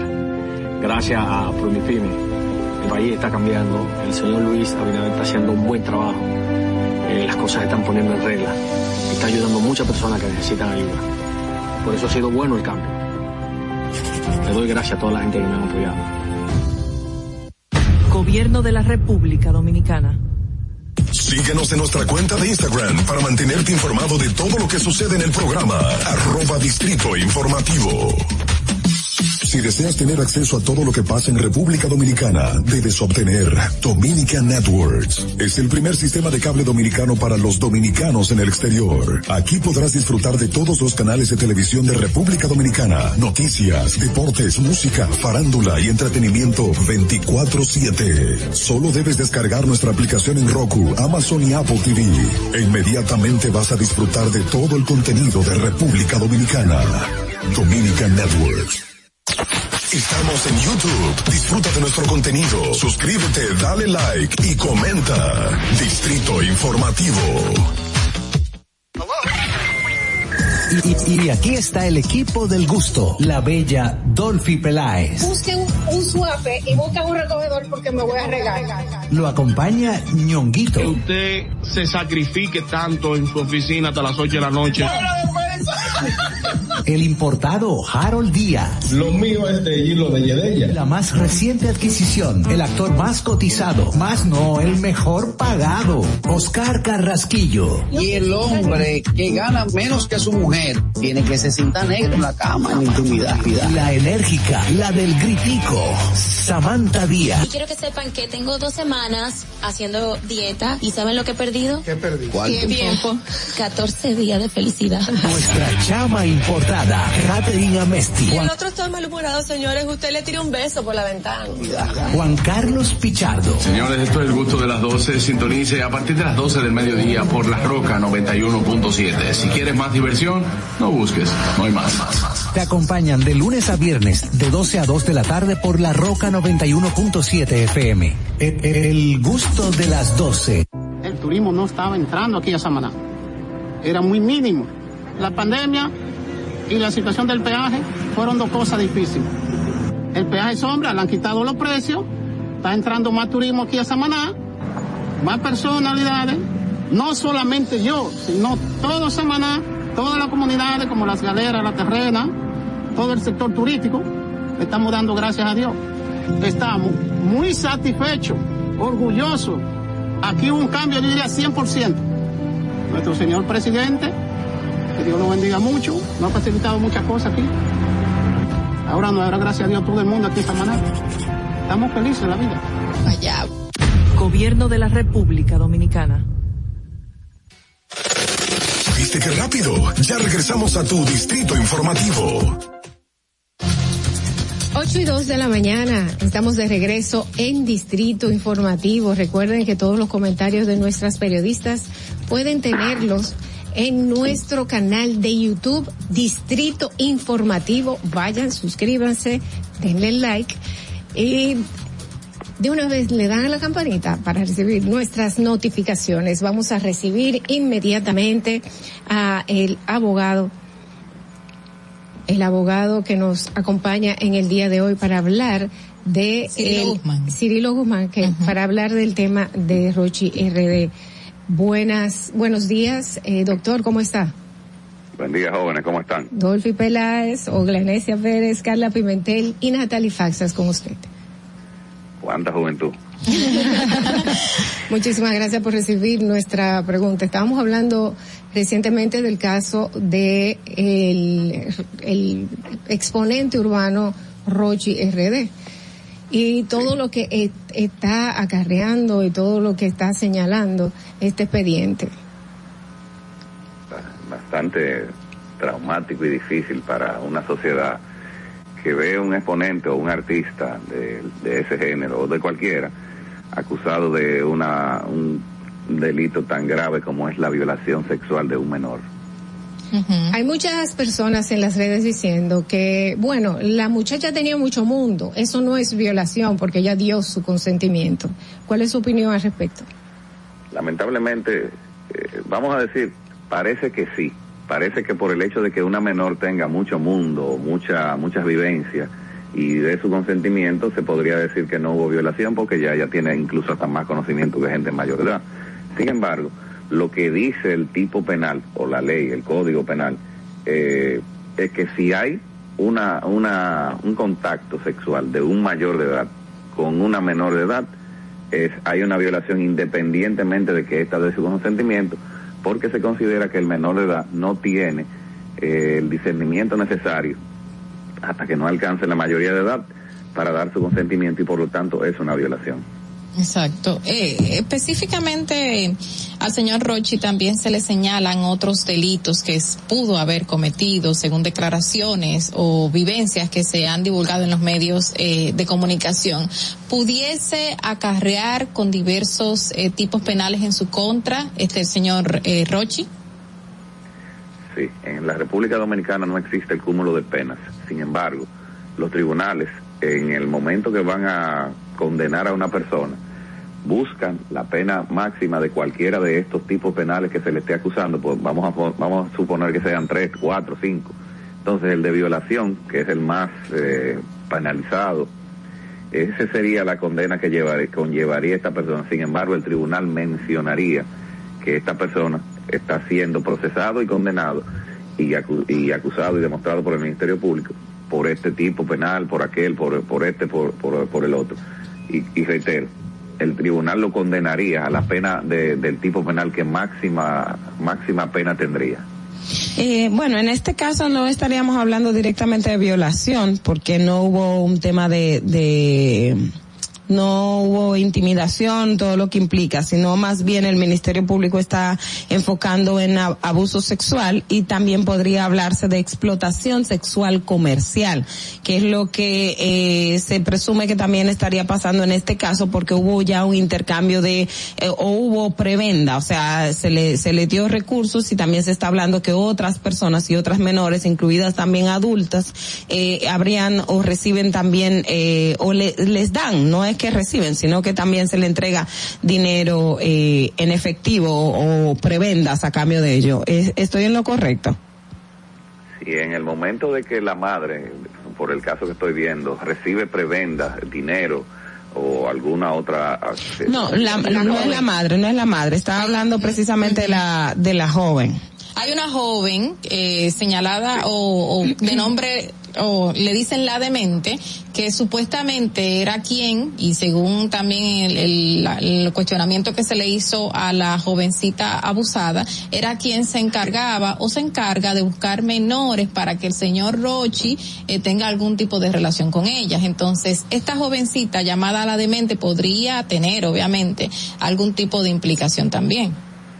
Claro que sí, en el caso de el, el, tipo penal que se le ajusta a ella o se subsume, el que le cae, vamos a decir, como anillo al dedo, es el de complicidad, porque los delitos en este en el país donde nosotros vivimos son personales.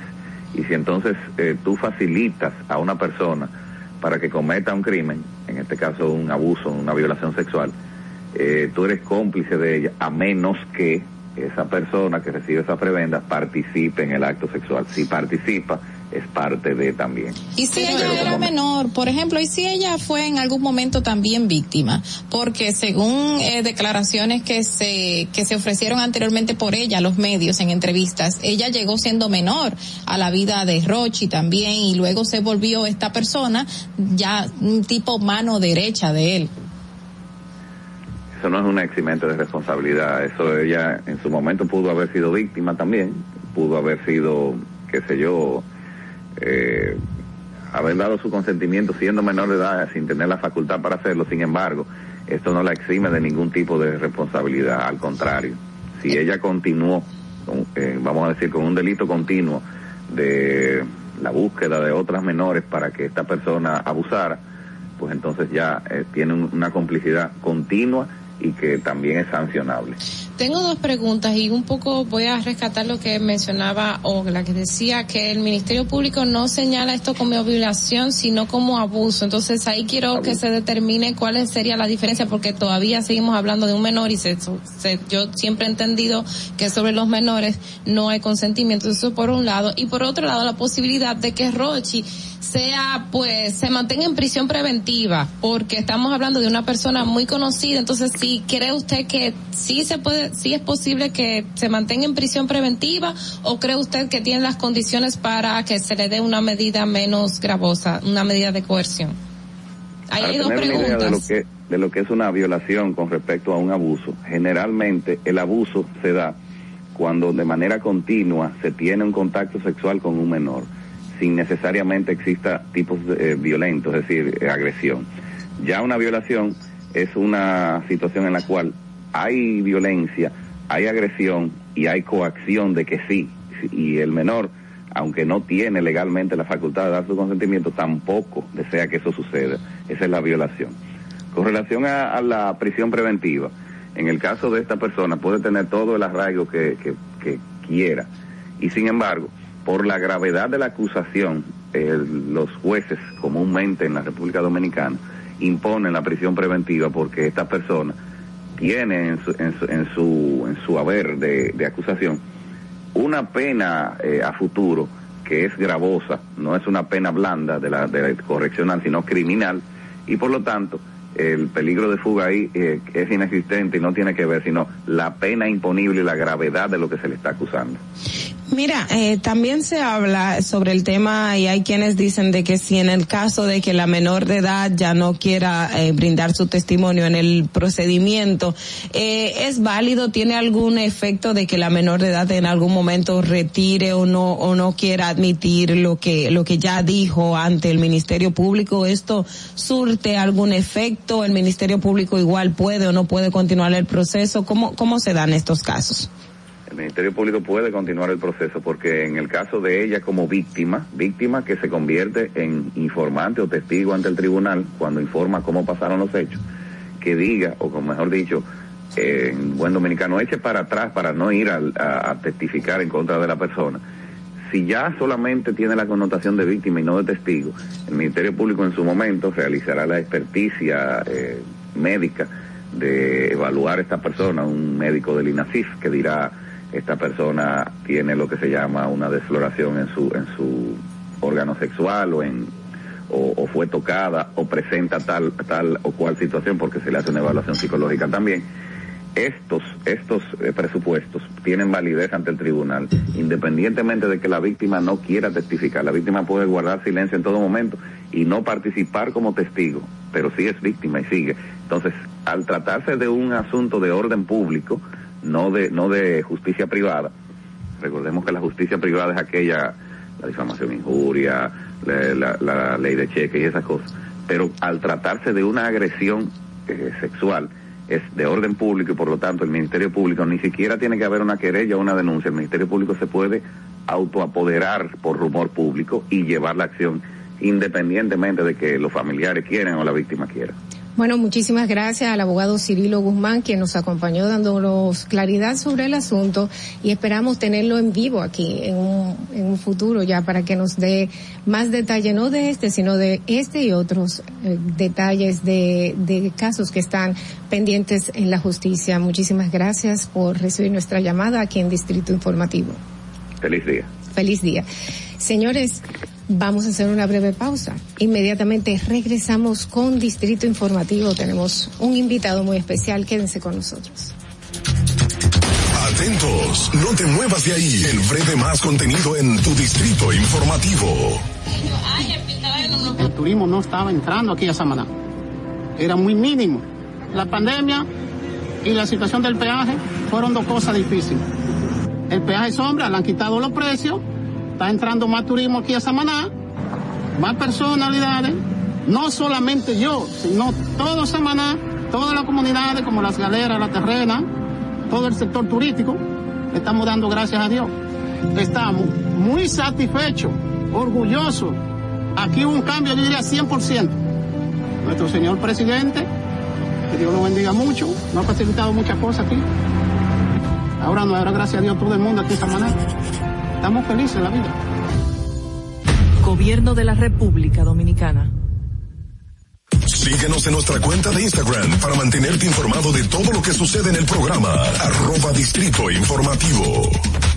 Glen Beauty Salón con su Nails Bar Spa y Estética. Somos un centro equipado con las mejores tecnologías de belleza y un personal capacitado listo para que tengas una experiencia glam. Contamos con las técnicas más avanzadas de uñas, spa y centro de estética. Somos especialistas en reparación e hidratación de cabello botox capilar. Glam tiene para ti todo lo que necesitas para consentirte. Visítanos en la prestigiosa zona de Bellavista. Llámanos y reserva tu cita al 809-333-5174 y al WhatsApp 849-255-5174. Tenemos un espacio para ti. Glam Beauty Salon, Nails Bar, Spa Estética. Y, y, aquí está el equipo del gusto, la bella Dolphy Peláez. Busquen un, un suape y busquen un recogedor porque me voy a regar. Lo acompaña ñonguito. Que usted se sacrifique tanto en su oficina hasta las 8 de la noche. El importado Harold Díaz. Lo mío es de hilo de Yedella. La más reciente adquisición. El actor más cotizado. Más no, el mejor pagado. Oscar Carrasquillo. Y el hombre que gana menos que su mujer tiene que se sienta negro en la cama en intimidad. La enérgica, la del gritico. Samantha Díaz. Y quiero que sepan que tengo dos semanas haciendo dieta y ¿saben lo que he perdido? ¿Qué perdí? ¿Cuánto? Tiempo. 14 días de felicidad. Nuestra chama importada, Catherine Amesti. Y el otro está malhumorado, señores. Usted le tira un beso por la ventana. Juan Carlos Pichardo. Señores, esto es el gusto de las 12. Sintonice a partir de las 12 del mediodía por La Roca 91.7. Si quieres más diversión, no busques, no hay más. Te acompañan de lunes a viernes, de 12 a 2 de la tarde por La Roca 91.7 FM. El, el gusto de las 12. Soy Yulisa de la Cruz, soy estilista en belleza. Yo decidí mudarme para acá, pero yo no tenía dinero. Me hablaron de Banca Solidaria Promipyme. Con el primer préstamo compré un sillón y empecé a comprar cositas para el salón.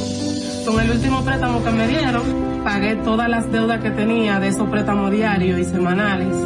Le exhorto a todas las mujeres emprendedoras, estilistas, que vayan a Promipyme. El país va por buen camino porque el gobierno no ha abierto muchas puertas. Estoy mejor ahora, gracias a Dios.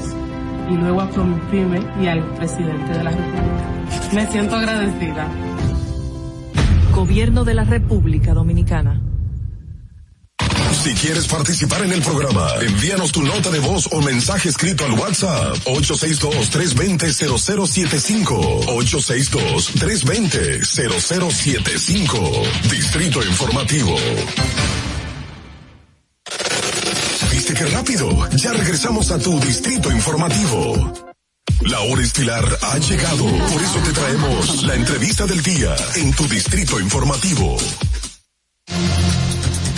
Bien amigos, estamos de regreso en Distrito Informativo 8 y 17 de la mañana y como le prometimos anteriormente tenemos un invitado muy especial.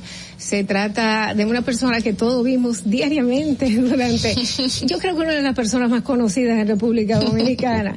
Durante la pandemia lo vimos todos los días trabajando fuertemente, informando la, la situación que estaba viviendo. Se trata del exministro de Salud Pública, Rafael Sánchez Cárdenas, que nos acompaña. Bienvenido, gracias por acompañarnos tempranito en la mañana. Muchas gracias por la invitación. Para mí un placer estar con ustedes y comunicarnos con la audiencia de este programa.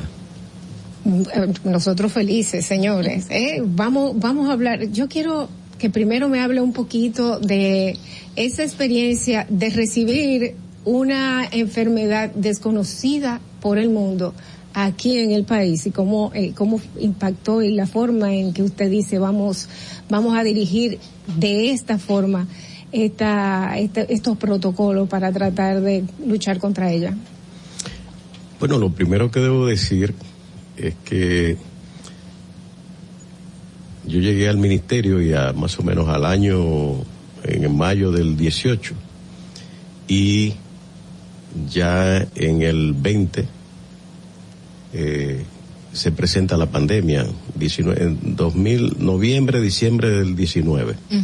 Aparece en China, aquí llega el primero de marzo del 20, de manera que yo tenía un año, un mes, algo así. Uh -huh. Con muchas ilusiones, yo vengo del ministerio, en ese momento del Ministerio de Educación Superior, Ciencia y Tecnología, donde era viceministro de, de Relaciones eh, Internacionales, eh, y muy imbuido en la vida académica, básicamente. Entonces, eh, cuando el presidente me llama para ir al Ministerio de Salud, eh, que tiene, es un mundo totalmente diferente. Pues llego con muchas ilusiones de reformas.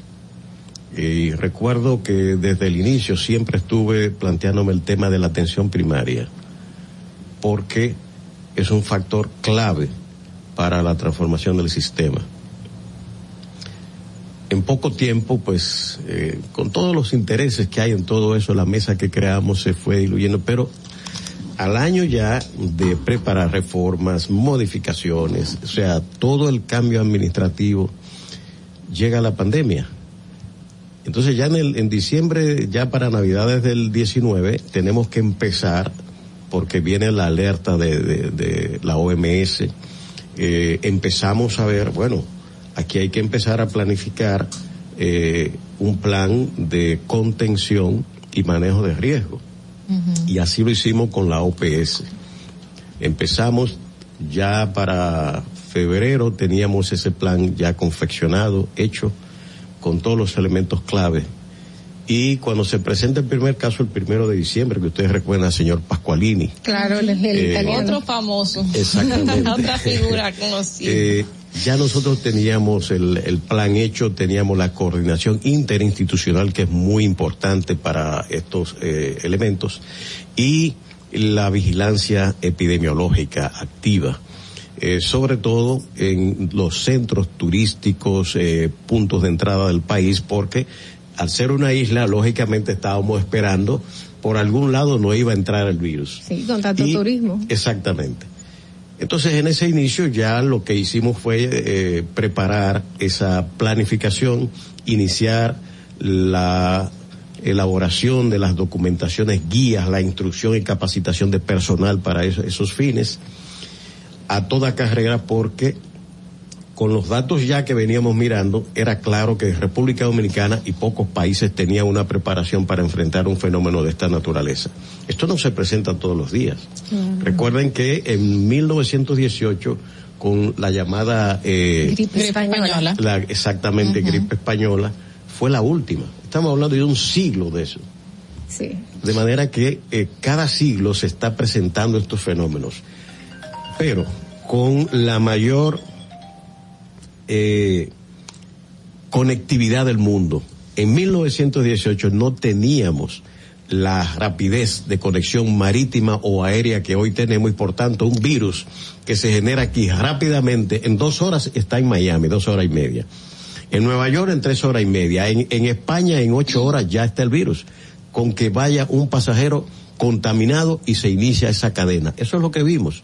Wuhan, eh, los otros países de, de- de circundantes, Vietnam, eh, Hong Kong, etcétera, y eso viene Europa, Estados Unidos, Canadá, Y ya. y nos llega a nosotros. Estados Unidos llega aquí. De manera Yo- que todo ese proceso, la anticipación que hicimos fue preparar el sistema de protocolos, direcciones, organización, capacitación. Eso fue un proceso intensísimo al que debo reconocer el apoyo que nos dio la Organización Panamericana de la Salud. Nosotros, una, bueno, una de las críticas que se dio en ese momento, y me gustaría que, bueno, pues fuera sincero y verificar si, si fue así como, si realmente hubo choques, eh, fue cuando se diseñó la, la reapertura. Se diseñaron tres procesos, tres etapas. Entonces, por un lado, eh, parecía desde fuera que había una forma quizás no, no tanta coordinación entre la- el aspecto económico y la intención de que se abriera la, eh, el país, las actividades económicas y sobre todo en lo que tiene que ver con salud. Y eso me gustaría saber si a lo interno, cuando se daban esas, esas decisiones y esos, y esos planteamientos, si hubo un choque entre prevalecer la salud y vamos a abrir económicamente porque hace falta. Bueno, en el periodo que nosotros estuvimos, no. O sea, la razón básicamente para la apertura que nosotros se produjo durante el gobierno del presidente Medina fue eh, electoral. No teníamos un camino alterno para no hacer las elecciones. Había que hacer las elecciones y por tanto eso solamente se puede hacer abriendo. Y por eso ustedes ven que se suspenden los toques de queda y todo, toda la situación hasta que pasara el proceso. Incluso lo- yo recuerdo eh, que como ella decía, o sea, realmente eh, yo sufría, pero además no entendía los ataques que me hacían de que estaba politizando las cosas cuando se tomaban estas medidas. Eh, nunca y siempre lo pongo como un ejemplo que Pacheco me decía, eso es un chantaje del ministro de Salud estar pidiendo un estado de emergencia. Y yo decía, pero lo está haciendo el mundo entero. Esto es una, un- una dinámica que está dentro de los controles de la- las medidas técnicas de salud pública. No es que yo la quiero hacer como si, si fuera algo eh, eh, político o personal. Es que en todas partes estaba cerrado. ¿Y no sintió usted que tenía Entonces- como una carga encima de alguna manera u otra? Bueno, la responsabilidad sí, desde luego. Es un país frente a una pandemia, no, no es un juego. Es una responsabilidad muy grande y donde uno tenía que tomar decisiones y llevar a un presidente, a un eh, staff, un gobierno entero en el componente salud hacia toma de decisiones que son, eh, impactan la vida económica, la vida social, la vida familiar. O sea, aquello, un encierro, ustedes saben todo lo que eso implicaba eh, eh, y de parálisis general, o sea, no es una cosa fácil. Encima de eso, la parte sanitaria per se, mucha gente que está muriendo. Es decir, aquello fue momentos muy, muy difíciles. Eso Doctor. le puedo decir que la tensión que yo viví ahí, eh, yo creo que yo perdí más de 20 libras. ¿Cómo puede usted hacer un balance y cómo evalúa usted cómo ha sido el desempeño final con el tema de, de, de la pandemia? Usted estuvo en principio, vio todos los desafíos, luego deja en medio del, del, del, vamos a decir, de cuando, la candela, como normalmente se dice, y ahora en el estado en que estamos. ¿Cuál, ¿Cuál es su valoración de lo que ha ocurrido con el COVID y lo que han hecho las dos administraciones? Yo siempre tuve la idea de un problema de Estado. eh, y la, la data, la información en estos casos tiene que ser, usted no puede actuar sobre la base de emociones, sino de información sólida, eh, evidencias para tomar las decisiones. Yo creo que hay dos etapas aquí, la que me tocó a mí y posteriormente cuando llegan las vacunas. A mí me toca un periodo en el cual no había vacuna. Y sin embargo, yo lo único que llegué fue a firmar el COVAC con la OPS OMS, que era porque todas las investigaciones estaban ya en fase 2, fase 3 de, inves- de- de- de investigación, no existían.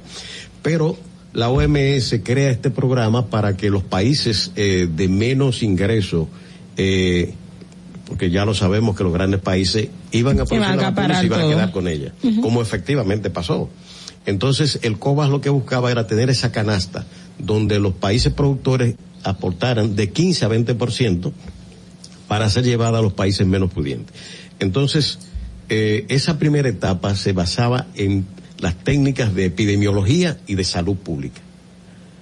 Posteriormente, cuando aparecen las vacunas, es el factor clave que esa segunda fase.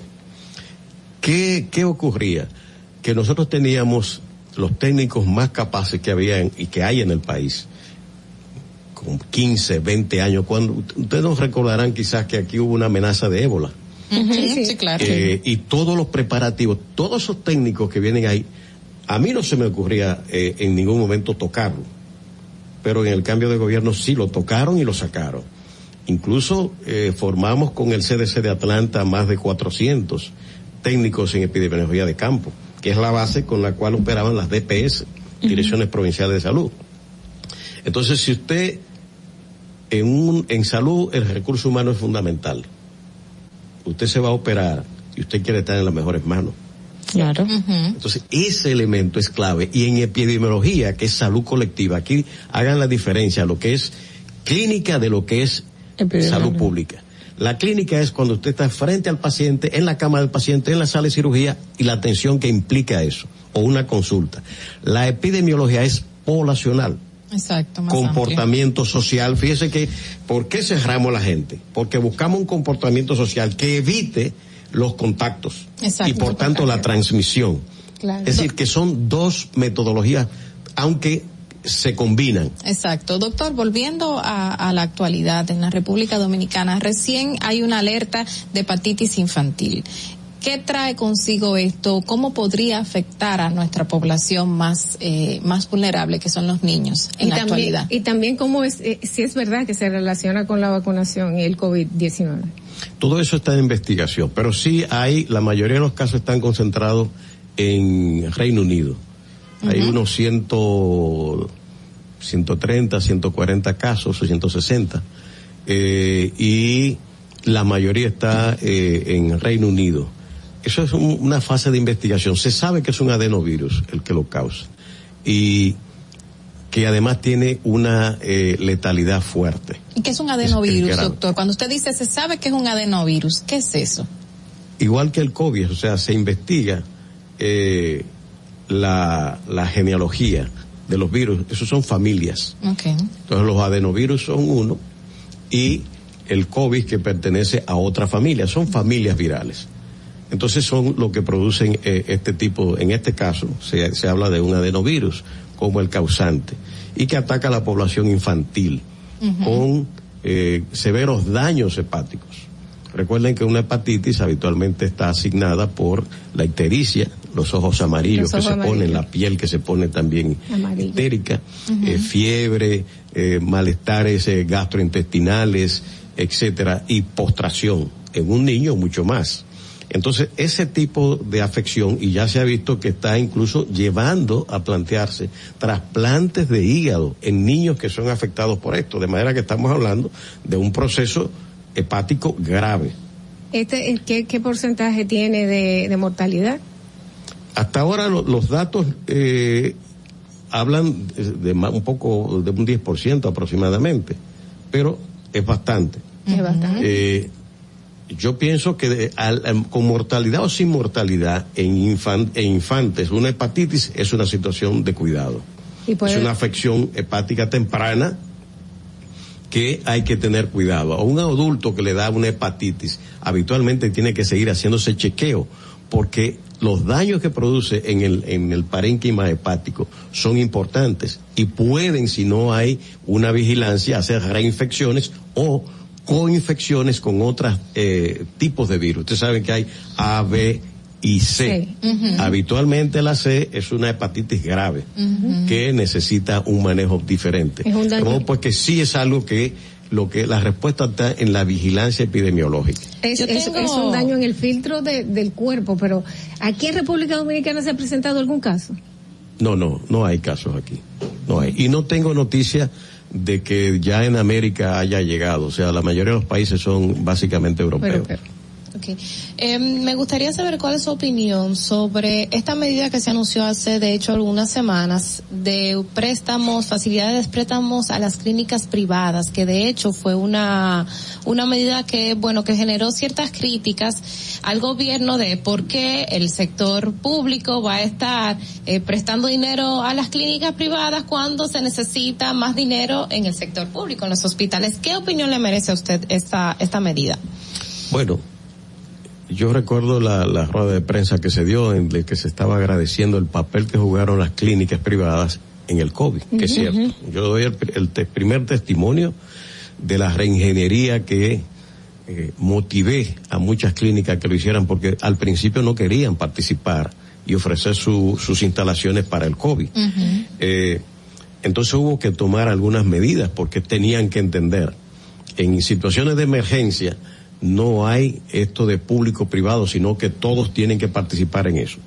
Eh, agradecer ese papel, hay que entender que también muchas de esas clínicas le fue muy bien con el COVID. Los laboratorios le fue muy bien con el COVID. Claro, Entonces, porque nada fue gratis. el trabajo fantástico lo que han prestado a la nación. Ahora bien, como políticas públicas, cuando usted tiene el sector estatal en las condiciones que, que al menos el discurso cuál es, nada sirve eh, en la parte pública. Entonces, si ese es el discurso, pues el dinero hay que ponerlo allí y no en el otro lugar, eh, lugar donde hubo el beneficio y hay mayores posibilidades de ingreso al sistema financiero.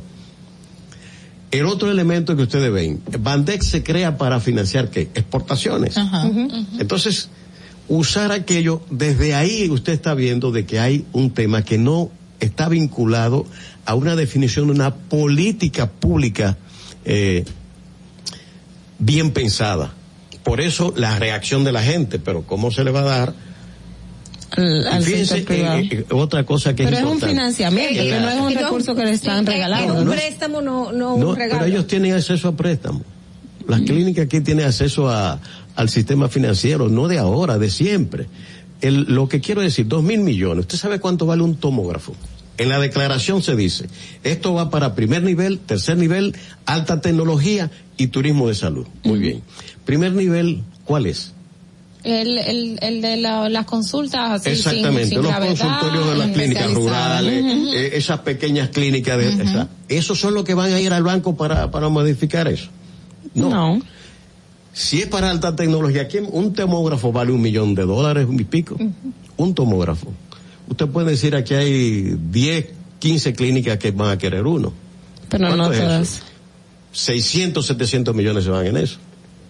Sí. Entonces, yo creo que Entonces, el- ¿cuál es la conclusión de mi conclusión te- es que poniendo- aquí el, el gobierno, eh, al hacer esa, ese trato a ese sector en esas condiciones, obviando que tiene que tener un enfoque, que tomar en cuenta lo público, que es su ocupación principal. Entonces la gente lo que vio, pero no me has dicho la el otro lado. Tú tienes esta mano que me la estás atendiendo en lo privado, pero no me has dicho aquí qué. Y sobre todo nosotros que estamos en la mesa del diálogo nacional, ¿qué es lo que se, saltó la primera reunión? Primer nivel de atención es fundamental. OMS te dice, hay que darle 30% más o menos de el presupuesto de salud. Pero se retiraron de la mesa del diálogo, doctor, entonces ¿cómo vamos a seguir ese tema? El PLD con relación a las No, de reformas la y todo. mesa eh, de que eh, del No, fue la, De la fue la reforma de la reforma. Yo estoy la todavía en la mesa. Hay mesa, Ajá. hay muchas mesas. Agua, eh, agricultura, salud. Nosotros Ok, estamos en la en mesa. salud. Ahora, Eso se diseñó para dos meses y ya pasamos los dos meses y el gobierno no ha presentado la primera propuesta. Y ahora lo que quiere es que nosotros les pongamos nuestras eh, propuestas. Deme un borrador de lo que usted, porque usted me llamó a mí a dialogar para reformar. Deme un Entonces borrador. no han hecho nada. Y no nos han dado en el eso. caso de salud, en el caso de salud que usted forma parte, ¿qué ha avanzado? Y me, me decía que cuando se, se anunció eso, pues se criticó que dónde está entonces la inversión en, en, la, en lo primario. Si me pudiera un poco... eh, ¿En qué va la mesa en ese ¿Qué fue sentido? lo que pasó? ¿Cómo está esa mesa?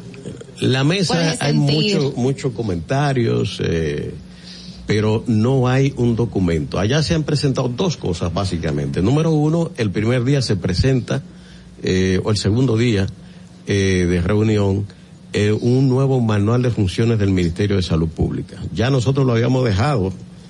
En agosto estaba aprobado con una resolución ministerial. Ellos retiran esa reforma, esa, que nosotros habíamos depositado para hacer una nueva. Y ahora la presentaron ahí con aprobación del MAP, aprobación del ministerio y además con un, calendario de ejecución. Digo, ¿para qué viene eso al diálogo si ya lo están ejecutando? Ya está aprobado. O sea, no estamos dialogando para crear un nuevo manual de funciones. Porque ya ustedes lo han aprobado. ¿Qué es lo que quieren? Que levantemos la mano aprobado. Si ya está hecho, ya ustedes lo están ejecutando. Y el otro es que han presentado una, un listado de temas. No un documento que me diga, bueno, la ley 4201 nosotros queremos modificar esto, artículo, esto, esto, esto, esto. La ley 8701 de seguridad social yo quiero modificar esto, esto, esto, esto, para que responda mejor a las necesidades. En el control de, de las ARS yo quiero esto, esto, esto, esto. En el financiamiento de primer nivel lo vamos a hacer de esta manera. En la 4201 yo quiero un nuevo, eh, estructuración de, de este, de este eh, primer nivel de atención, que sería en base a la estrategia de atención primaria y se va a financiar de esta manera, porque como está ahora, en atención primaria yo voy a tu casa, por ejemplo, y te doy una consulta. Te mando un promotor de salud, una enfermera que está permanentemente en contacto contigo. Eso no está contemplado en las ARS de cómo van a pagar esos servicios. Bueno, hay muchas cosas O que... sea, Aquí tenemos un tema de que si usted me llama a la reforma, usted tiene que presentarme un documento borrador sobre la cual estén los elementos que usted quiere, no coger un listado de temas que tenemos años, pa, pa, pa, pa, pa, pa, pa, 80 temas. Cójame uno, hágame un borrador de la reforma que usted quiere, dígame cuáles artículos de la ley, de los reglamentos, de los decretos vamos a modificar y discutimos sobre ello, sobre algo concreto, porque si dejamos la cosa abierta, nos vamos a pasar, como hemos pasado estos días, bla, bla, bla, y no tenemos un resultado concreto. Bueno, muchísimas gracias a nuestro invitado Rafael Sánchez Cárdenas, exministro de Salud Pública, quien vino a hablarnos de estos temas. Tenemos muchas cosas que hablar siempre con usted. Lamentablemente el tiempo se nos acorta. Vamos, ustedes y yo vamos a hacer una pausa y vamos a ver cómo está el tránsito. Luego de eso. Para que llegues a tiempo y no te compliques con el clima, te traemos en el distrito informativo el tráfico y el tiempo. Y así se encuentra el tráfico y el tiempo a esta hora de la mañana en Santo Domingo. Se registra tráfico pesado en la avenida Máximo Gómez en Villa Juana, en el túnel de la avenida 27 de febrero, calle 16 de agosto en San Carlos, avenida México en Gascue y en zonas aledañas, avenida Independencia en zona universitaria, autopista 30 de mayo cerca del Centro de los Héroes, tráfico en alto total en toda la zona de Villa Duarte, Avenida John F. Kennedy hasta el elevado Avenida Abraham Lincoln, Avenida Lope de Vega en Viejo Arroyo Hondo y en zonas aledañas, Avenida de los Próceres en Los Jardines, Avenida Sarasota en Bella Vista, Autopista Juan Pablo Duarte cerca de Los Alcarrizos y tráfico muy intenso en el puente Juan Bosch hasta el túnel Avenida Las Américas y en la Avenida Gregorio Luperón en Zona Industrial de Te recordamos que las distracciones al volante son peligrosas. Deja tu celular mientras vas conduciendo. Así las calles y carreteras serán más seguras para todos. Para el estado del tiempo en el Gran Santo Domingo, se encuentra mayormente soleado en este momento con una temperatura de 21 grados y una máxima de 30 grados.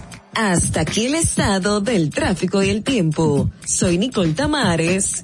Sigan en sintonía con Distrito Informativo. Atentos, no te muevas de ahí. El breve más contenido en tu Distrito Informativo. Y, y, aquí está el equipo del gusto, la bella Dolphy Peláez. Busquen un, un suape y busquen un recogedor porque me voy a regar. Lo acompaña ñonguito. Que usted se sacrifique tanto en su oficina hasta las 8 de la noche. El importado Harold Díaz. Lo mío es de hilo de Yedella. La más reciente adquisición, el actor más cotizado, más no, el mejor pagado, Oscar Carrasquillo. Y el hombre que gana menos que su mujer tiene que se sienta negro en la cama en la intimidad. La enérgica, la del gritico, Samantha Díaz. Y quiero que sepan que tengo dos semanas haciendo dieta y ¿saben lo que he perdido? ¿Qué perdí? ¿Cuál tiempo? 14 días de felicidad. Nuestra chama importada, Katherine Amesti. El otro está malhumorado, señores. Usted le tira un beso por la ventana. Juan Carlos Pichardo. Señores, esto es el gusto de las 12. Sintonice a partir de las 12 del mediodía por La Roca 91.7. Si quieres más diversión, no busques, no hay más. Te acompañan de lunes a viernes, de 12 a 2 de la tarde por La Roca 91.7 FM. El, el gusto de las 12. Uno de cuatro años movilizado, que fue trabajando en media piña en un camión y caminando empecé a perder la fuerza de la pierna. Yo estoy agradecido que me vinieron a poner las cuatro veces aquí a la casa. A Abinader ha cambiado muchas cosas para bien. Cuando la pandemia arrancó, tuvimos un poquito de temor. Vino con mi mamá, que acaba de cumplir en el día de ayer 101 años de edad. Se tomaron las medidas que el, gobierno había indicado y acudieron a la casa a vacunarnos. Y eso nos da mucha Tengo ganas de vivir. Tengo ganas de vivir. Tengo muchas ganas de vivir, por eso me estoy cuidando. Gobierno de la República Dominicana. Estamos en YouTube. Disfruta de nuestro contenido. Suscríbete, dale like y comenta. Distrito Informativo. Ahí mismito donde estás. O tal vez aquí, recostado bajo una mata de coco. O en la arena tomando el sol. O dentro del agua, no muy al fondo. O simplemente caminando por la orilla. Ahí mismo, abre tu nueva cuenta móvil BH de León. 100% digital y sin costo. La creas en minutos con cero pesos desde Móvil Banking Personal. Ábrela donde quieras. Solo necesitas tu celular. Banco BH de León. Estás disfrutando de Distrito Informativo.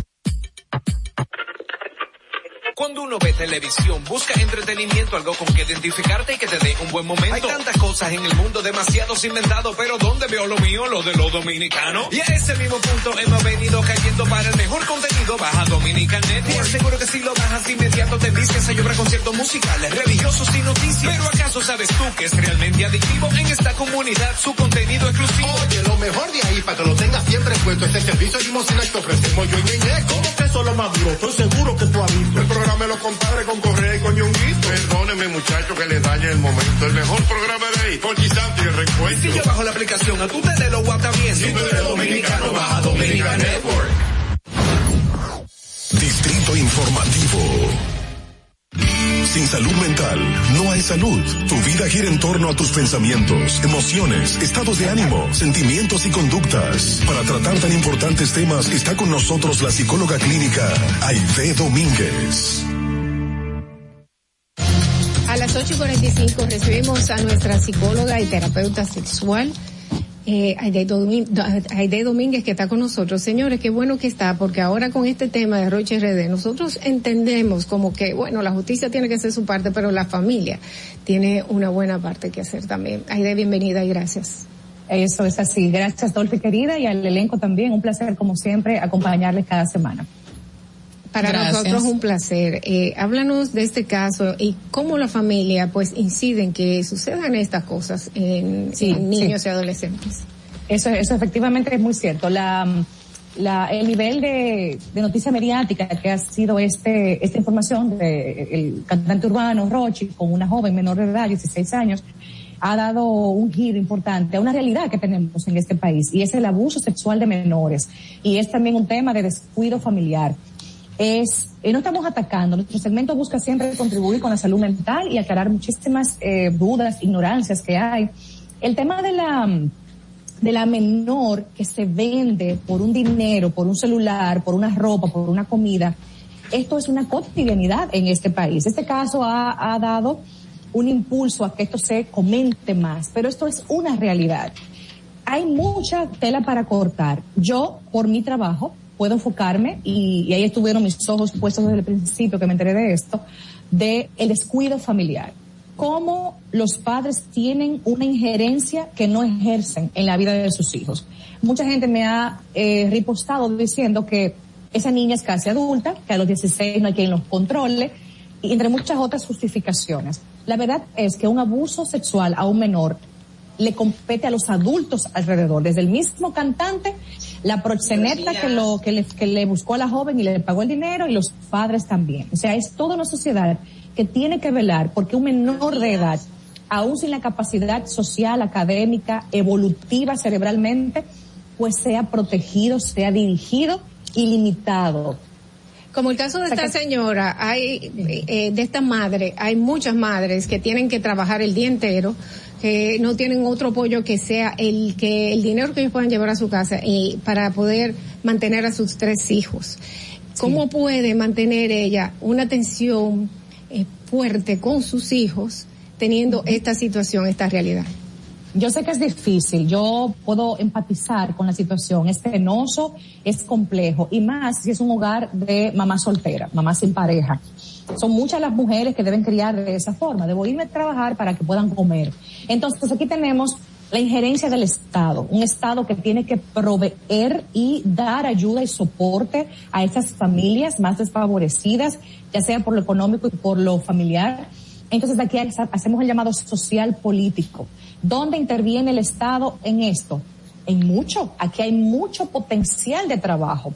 La nación que invierte y que educa a sus niños y adolescentes es una sociedad que está destinada a ser exitosa.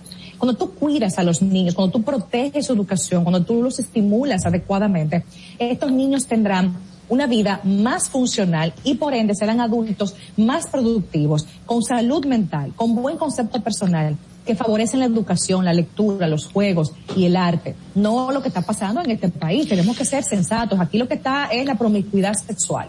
Aquí lo que hay es la fumadera de juca, la bebedera de alcohol. Aquí tenemos una, una juventud que tiene un elevadísimo porcentaje de facilidad para hacerse abortos, de conseguir drogas. No quiero escucharme pesimista, pero es una realidad.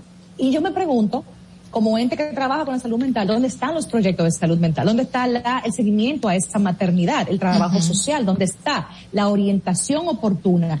¿Dónde están los programas que promueven valores y principios? ¿Dónde están las campañas que se pueden hacer? Hay, hay, hay de, ¿Ah? Hay un tema en este caso particular, eh, es, y lo digo porque leí parte de, del expediente, y de hecho el Ministerio Público hace referencia a que en la misma entrevista hubo una situación de violencia entre la niña y la madre, la hija, agrediendo a, a la madre. Básicamente estamos ante una muchacha que está en plena crisis de adolescencia, una madre soltera que se va a trabajar 24/7, pero que ella intenta corregirla y la corrige de la manera manera incorrecta, diciendo la, la, saca de la casa, hay maltrato físico y verbal, o sea, ¿cómo una madre puede lidiar con una situación compleja en, en, o una situación como esta y educar correctamente a sus hijos? En muchas familias lo que se está gestando es que los padres transmiten a sus hijos las mismas disfunciones que vivieron en sus infancias. Una madre dolida con una niña interior maltratada va a criar mal. Entonces una madre que vota a su adolescente porque hizo algo incorrecto, pero no tiene la capacidad ni estrategias de educar, de orientar o de disciplinar y sancionar justamente, provocará que ese adolescente se vaya, la rechace y comience a tener conductas de el reto de que tú no me gobiernas, de que yo soy grande, yo soy adulta y tú no te metas conmigo porque tú no eres digna de mi respeto. El papá que respeta no puede esperar cosechar respeto. Entonces aquí tenemos una adolescente retadora en plena crisis, pero una madre irresponsable que no se sabe poner en el lugar de mamá y de adulta que le corresponde. Entonces, obviamente, la joven cae en manos de estas personas le ofrecen un dinero, la joven dice, oh, yo con mi cuerpo puedo obtener unos beneficios. Un dinero que me da facilidades, que me da comida, que me da salida. Entonces, fíjense cómo todo se circunscribe a una gerencia familiar ausente, a una disfunción emocional, a unos vacíos existenciales y a unos abusadores que están en el medio, que tienen unos recursos económicos, en este caso negocio musical, y que se, se disponen a aprovecharse de estas muchachas que son inocentes, que son bueno, tal vez no inocentes en el sentido de, porque tienen mundo, tienen calle, pero ya sabemos por qué. Pero se aprovechan y las abusan. Aide, justamente yo vi una entrevista que se le hizo a una de las jóvenes que supuestamente también reside en la casa de este, de este cantante. Y a la madre de la misma jovencita que ahora es que tiene 15 años también se le entrevistó. Y la madre relata, dice, qué bueno que Rochi eh, acogió a mi hija porque la limpió, utiliza la palabra la limpió. Entonces al momento del entrevistador decirle, ¿cómo la limpió? Y ella dice, bueno, le cambió la chancletica por los tenis, tiene chaqueta acá anda bien. Eso es horrible, eso es horrible de escuchar. Solamente escucharlo, eso es, solamente escuchar eso, eso apena tanto, apena tanto. O sea, que te compró unos zapatos nuevos, que te compró una ropita, que te dio un dinero para ir a un salón de belleza. Fíjense cómo está esta sociedad. Está priorizando aspectos materiales que si bien son importantes porque estar presentable y estéticamente adecuado está bien, pero nunca en detrimento de tu dignidad ni de una niña que empieza una sexualidad precoz, que total, ¿cuál es el beneficio? ¿Cuál es la, qué le suma a una niña comenzar tempranamente un sexo y más con estos objetivos de conseguir a cambio unos beneficios económicos? Esto da muchísima pena. Esto acarreará en esa mente adolescente mucha disfunción emocional, la ansiedad, problemas de identidad, problemas sexuales y también va a ver al hombre como un objeto productivo que me da, no digno de amar, no digno de respeto, no para formar una familia o verlos como, como unos contrastantes conmigo, hombre, mujer. Entonces, esto traerá a unos adultos con muchas situaciones psicológicas. Indiscutiblemente que sí, porque temprano comenzaron a cualquierizar el romance y el erotismo, lo están desviando del objetivo que realmente tienen. Aide, eh, yo sé que tienes poco tiempo, pero quisiera una, un consejo para la familia dominicana. Lo primero es, tener hijos es un compromiso demasiado grande. O sea, te proteges, te cuidas, no los tengas. Si tú no tienes capacidad de tener hijos, no los tengas. O sea, no llenes el esquema social. ¿Cuándo que tú vas a tener un hijo? No, no los tengas. Si los tienes, tienes que enfocarte. Es una temporada retadora, demandante, económicamente, emocionalmente, socialmente. Tener hijos es un compromiso por muchos años, pero no es tu vida completa. Por favor, si estás criando, hazlo bien. A veces hay que sacrificarse un poquito, hay que uno como adulto parquearse un poco para darle prioridad a su formación y al tiempo que necesitan. Otro punto importante, cuida a tus hijos de la hipersexualización, que ese es un tema que pudiésemos abordar en otro segmento. Hipersexualizar a un niño no le da ningún beneficio. El niño sabrá de sexo en la edad correspondiente. Por favor, protege a tus hijos del morbo, de la promiscuidad, edúcalos sexualmente. Edúcate tú primero para que seas un buen maestro. En definitiva, es nuestro deber cuidarlos, porque la cosecha de una mala siembra va a ser catastrófica a nivel familiar y a nivel social. Bueno, muchísimas gracias, Aide. Siempre, un abrazo a todos. nuestra psicóloga de cabecera. Eh, aquí está con nosotros y dándonos estos consejos nos pone a pensar, señores, eh, nosotros tenemos que ser responsables con nuestros hijos. Y tenemos que ver qué, qué música se está produciendo y cómo algo que puede ser gracioso cuando son chiquitos, eso se le queda en la mente y son palabras y son acciones que luego pues ya creciendo no son tan graciosas como eran cuando ellos eran chiquititos, estaban bailando hasta abajo y haciendo, y, diciendo algunas frases eh, que no son de niños pequeños vamos a reflexionar, vamos a cambiar esto para que no se repita casos como este, para que cada vez sean menos. Gracias a todos ustedes por acompañarnos aquí en Distrito Informativo, ya son las 8.56 de la mañana. Les deseamos un hermoso día a todos y gracias, recordándole que mañana tienen una cita con nosotros a las 7 de la mañana, chicas. Bye bye. Bye bye. Hasta mañana. RCTV HD, El Gusto Producciones, Dominican Networks y Vega TV, Canal 48 de Claro y 52 de Altiz, presentaron a Dolphy Peláez, Ogla Enesia Pérez. Los conceptos emitidos en el pasado programa son responsabilidad de su productor. La Roca 91.7 FM no se hace responsable. Desde Santo Domingo, you're listening to 91.7 La Roca. Isa, yo pensando, ¿a ti qué te hace sentir especial? Oh, que me regalen flores, chocolates, que me añoñen. ¿Y a ti? Bueno, yo me siento realmente especial porque tengo el nuevo plan Smart Especial de Claro, con 10 gigas, 15 redes libres, minutos libres a móviles Claro, roaming incluido, 200 minutos y mucho más. Todo eso por tan solo 904 pesitos mensuales. Disfruta del nuevo plan Smart Especial con la red móvil más rápida y de mayor cobertura del país. En Claro, estamos para ti. La escuela, el tráfico. Cuidado con la guagua. Llegamos a Santo Domingo y vamos de nuevo.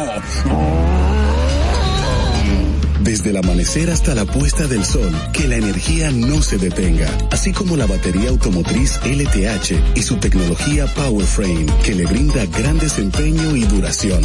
Baterías LTH, energía que no se detiene. Distribuye Grupo Cometa. Ahora en La Roca, el,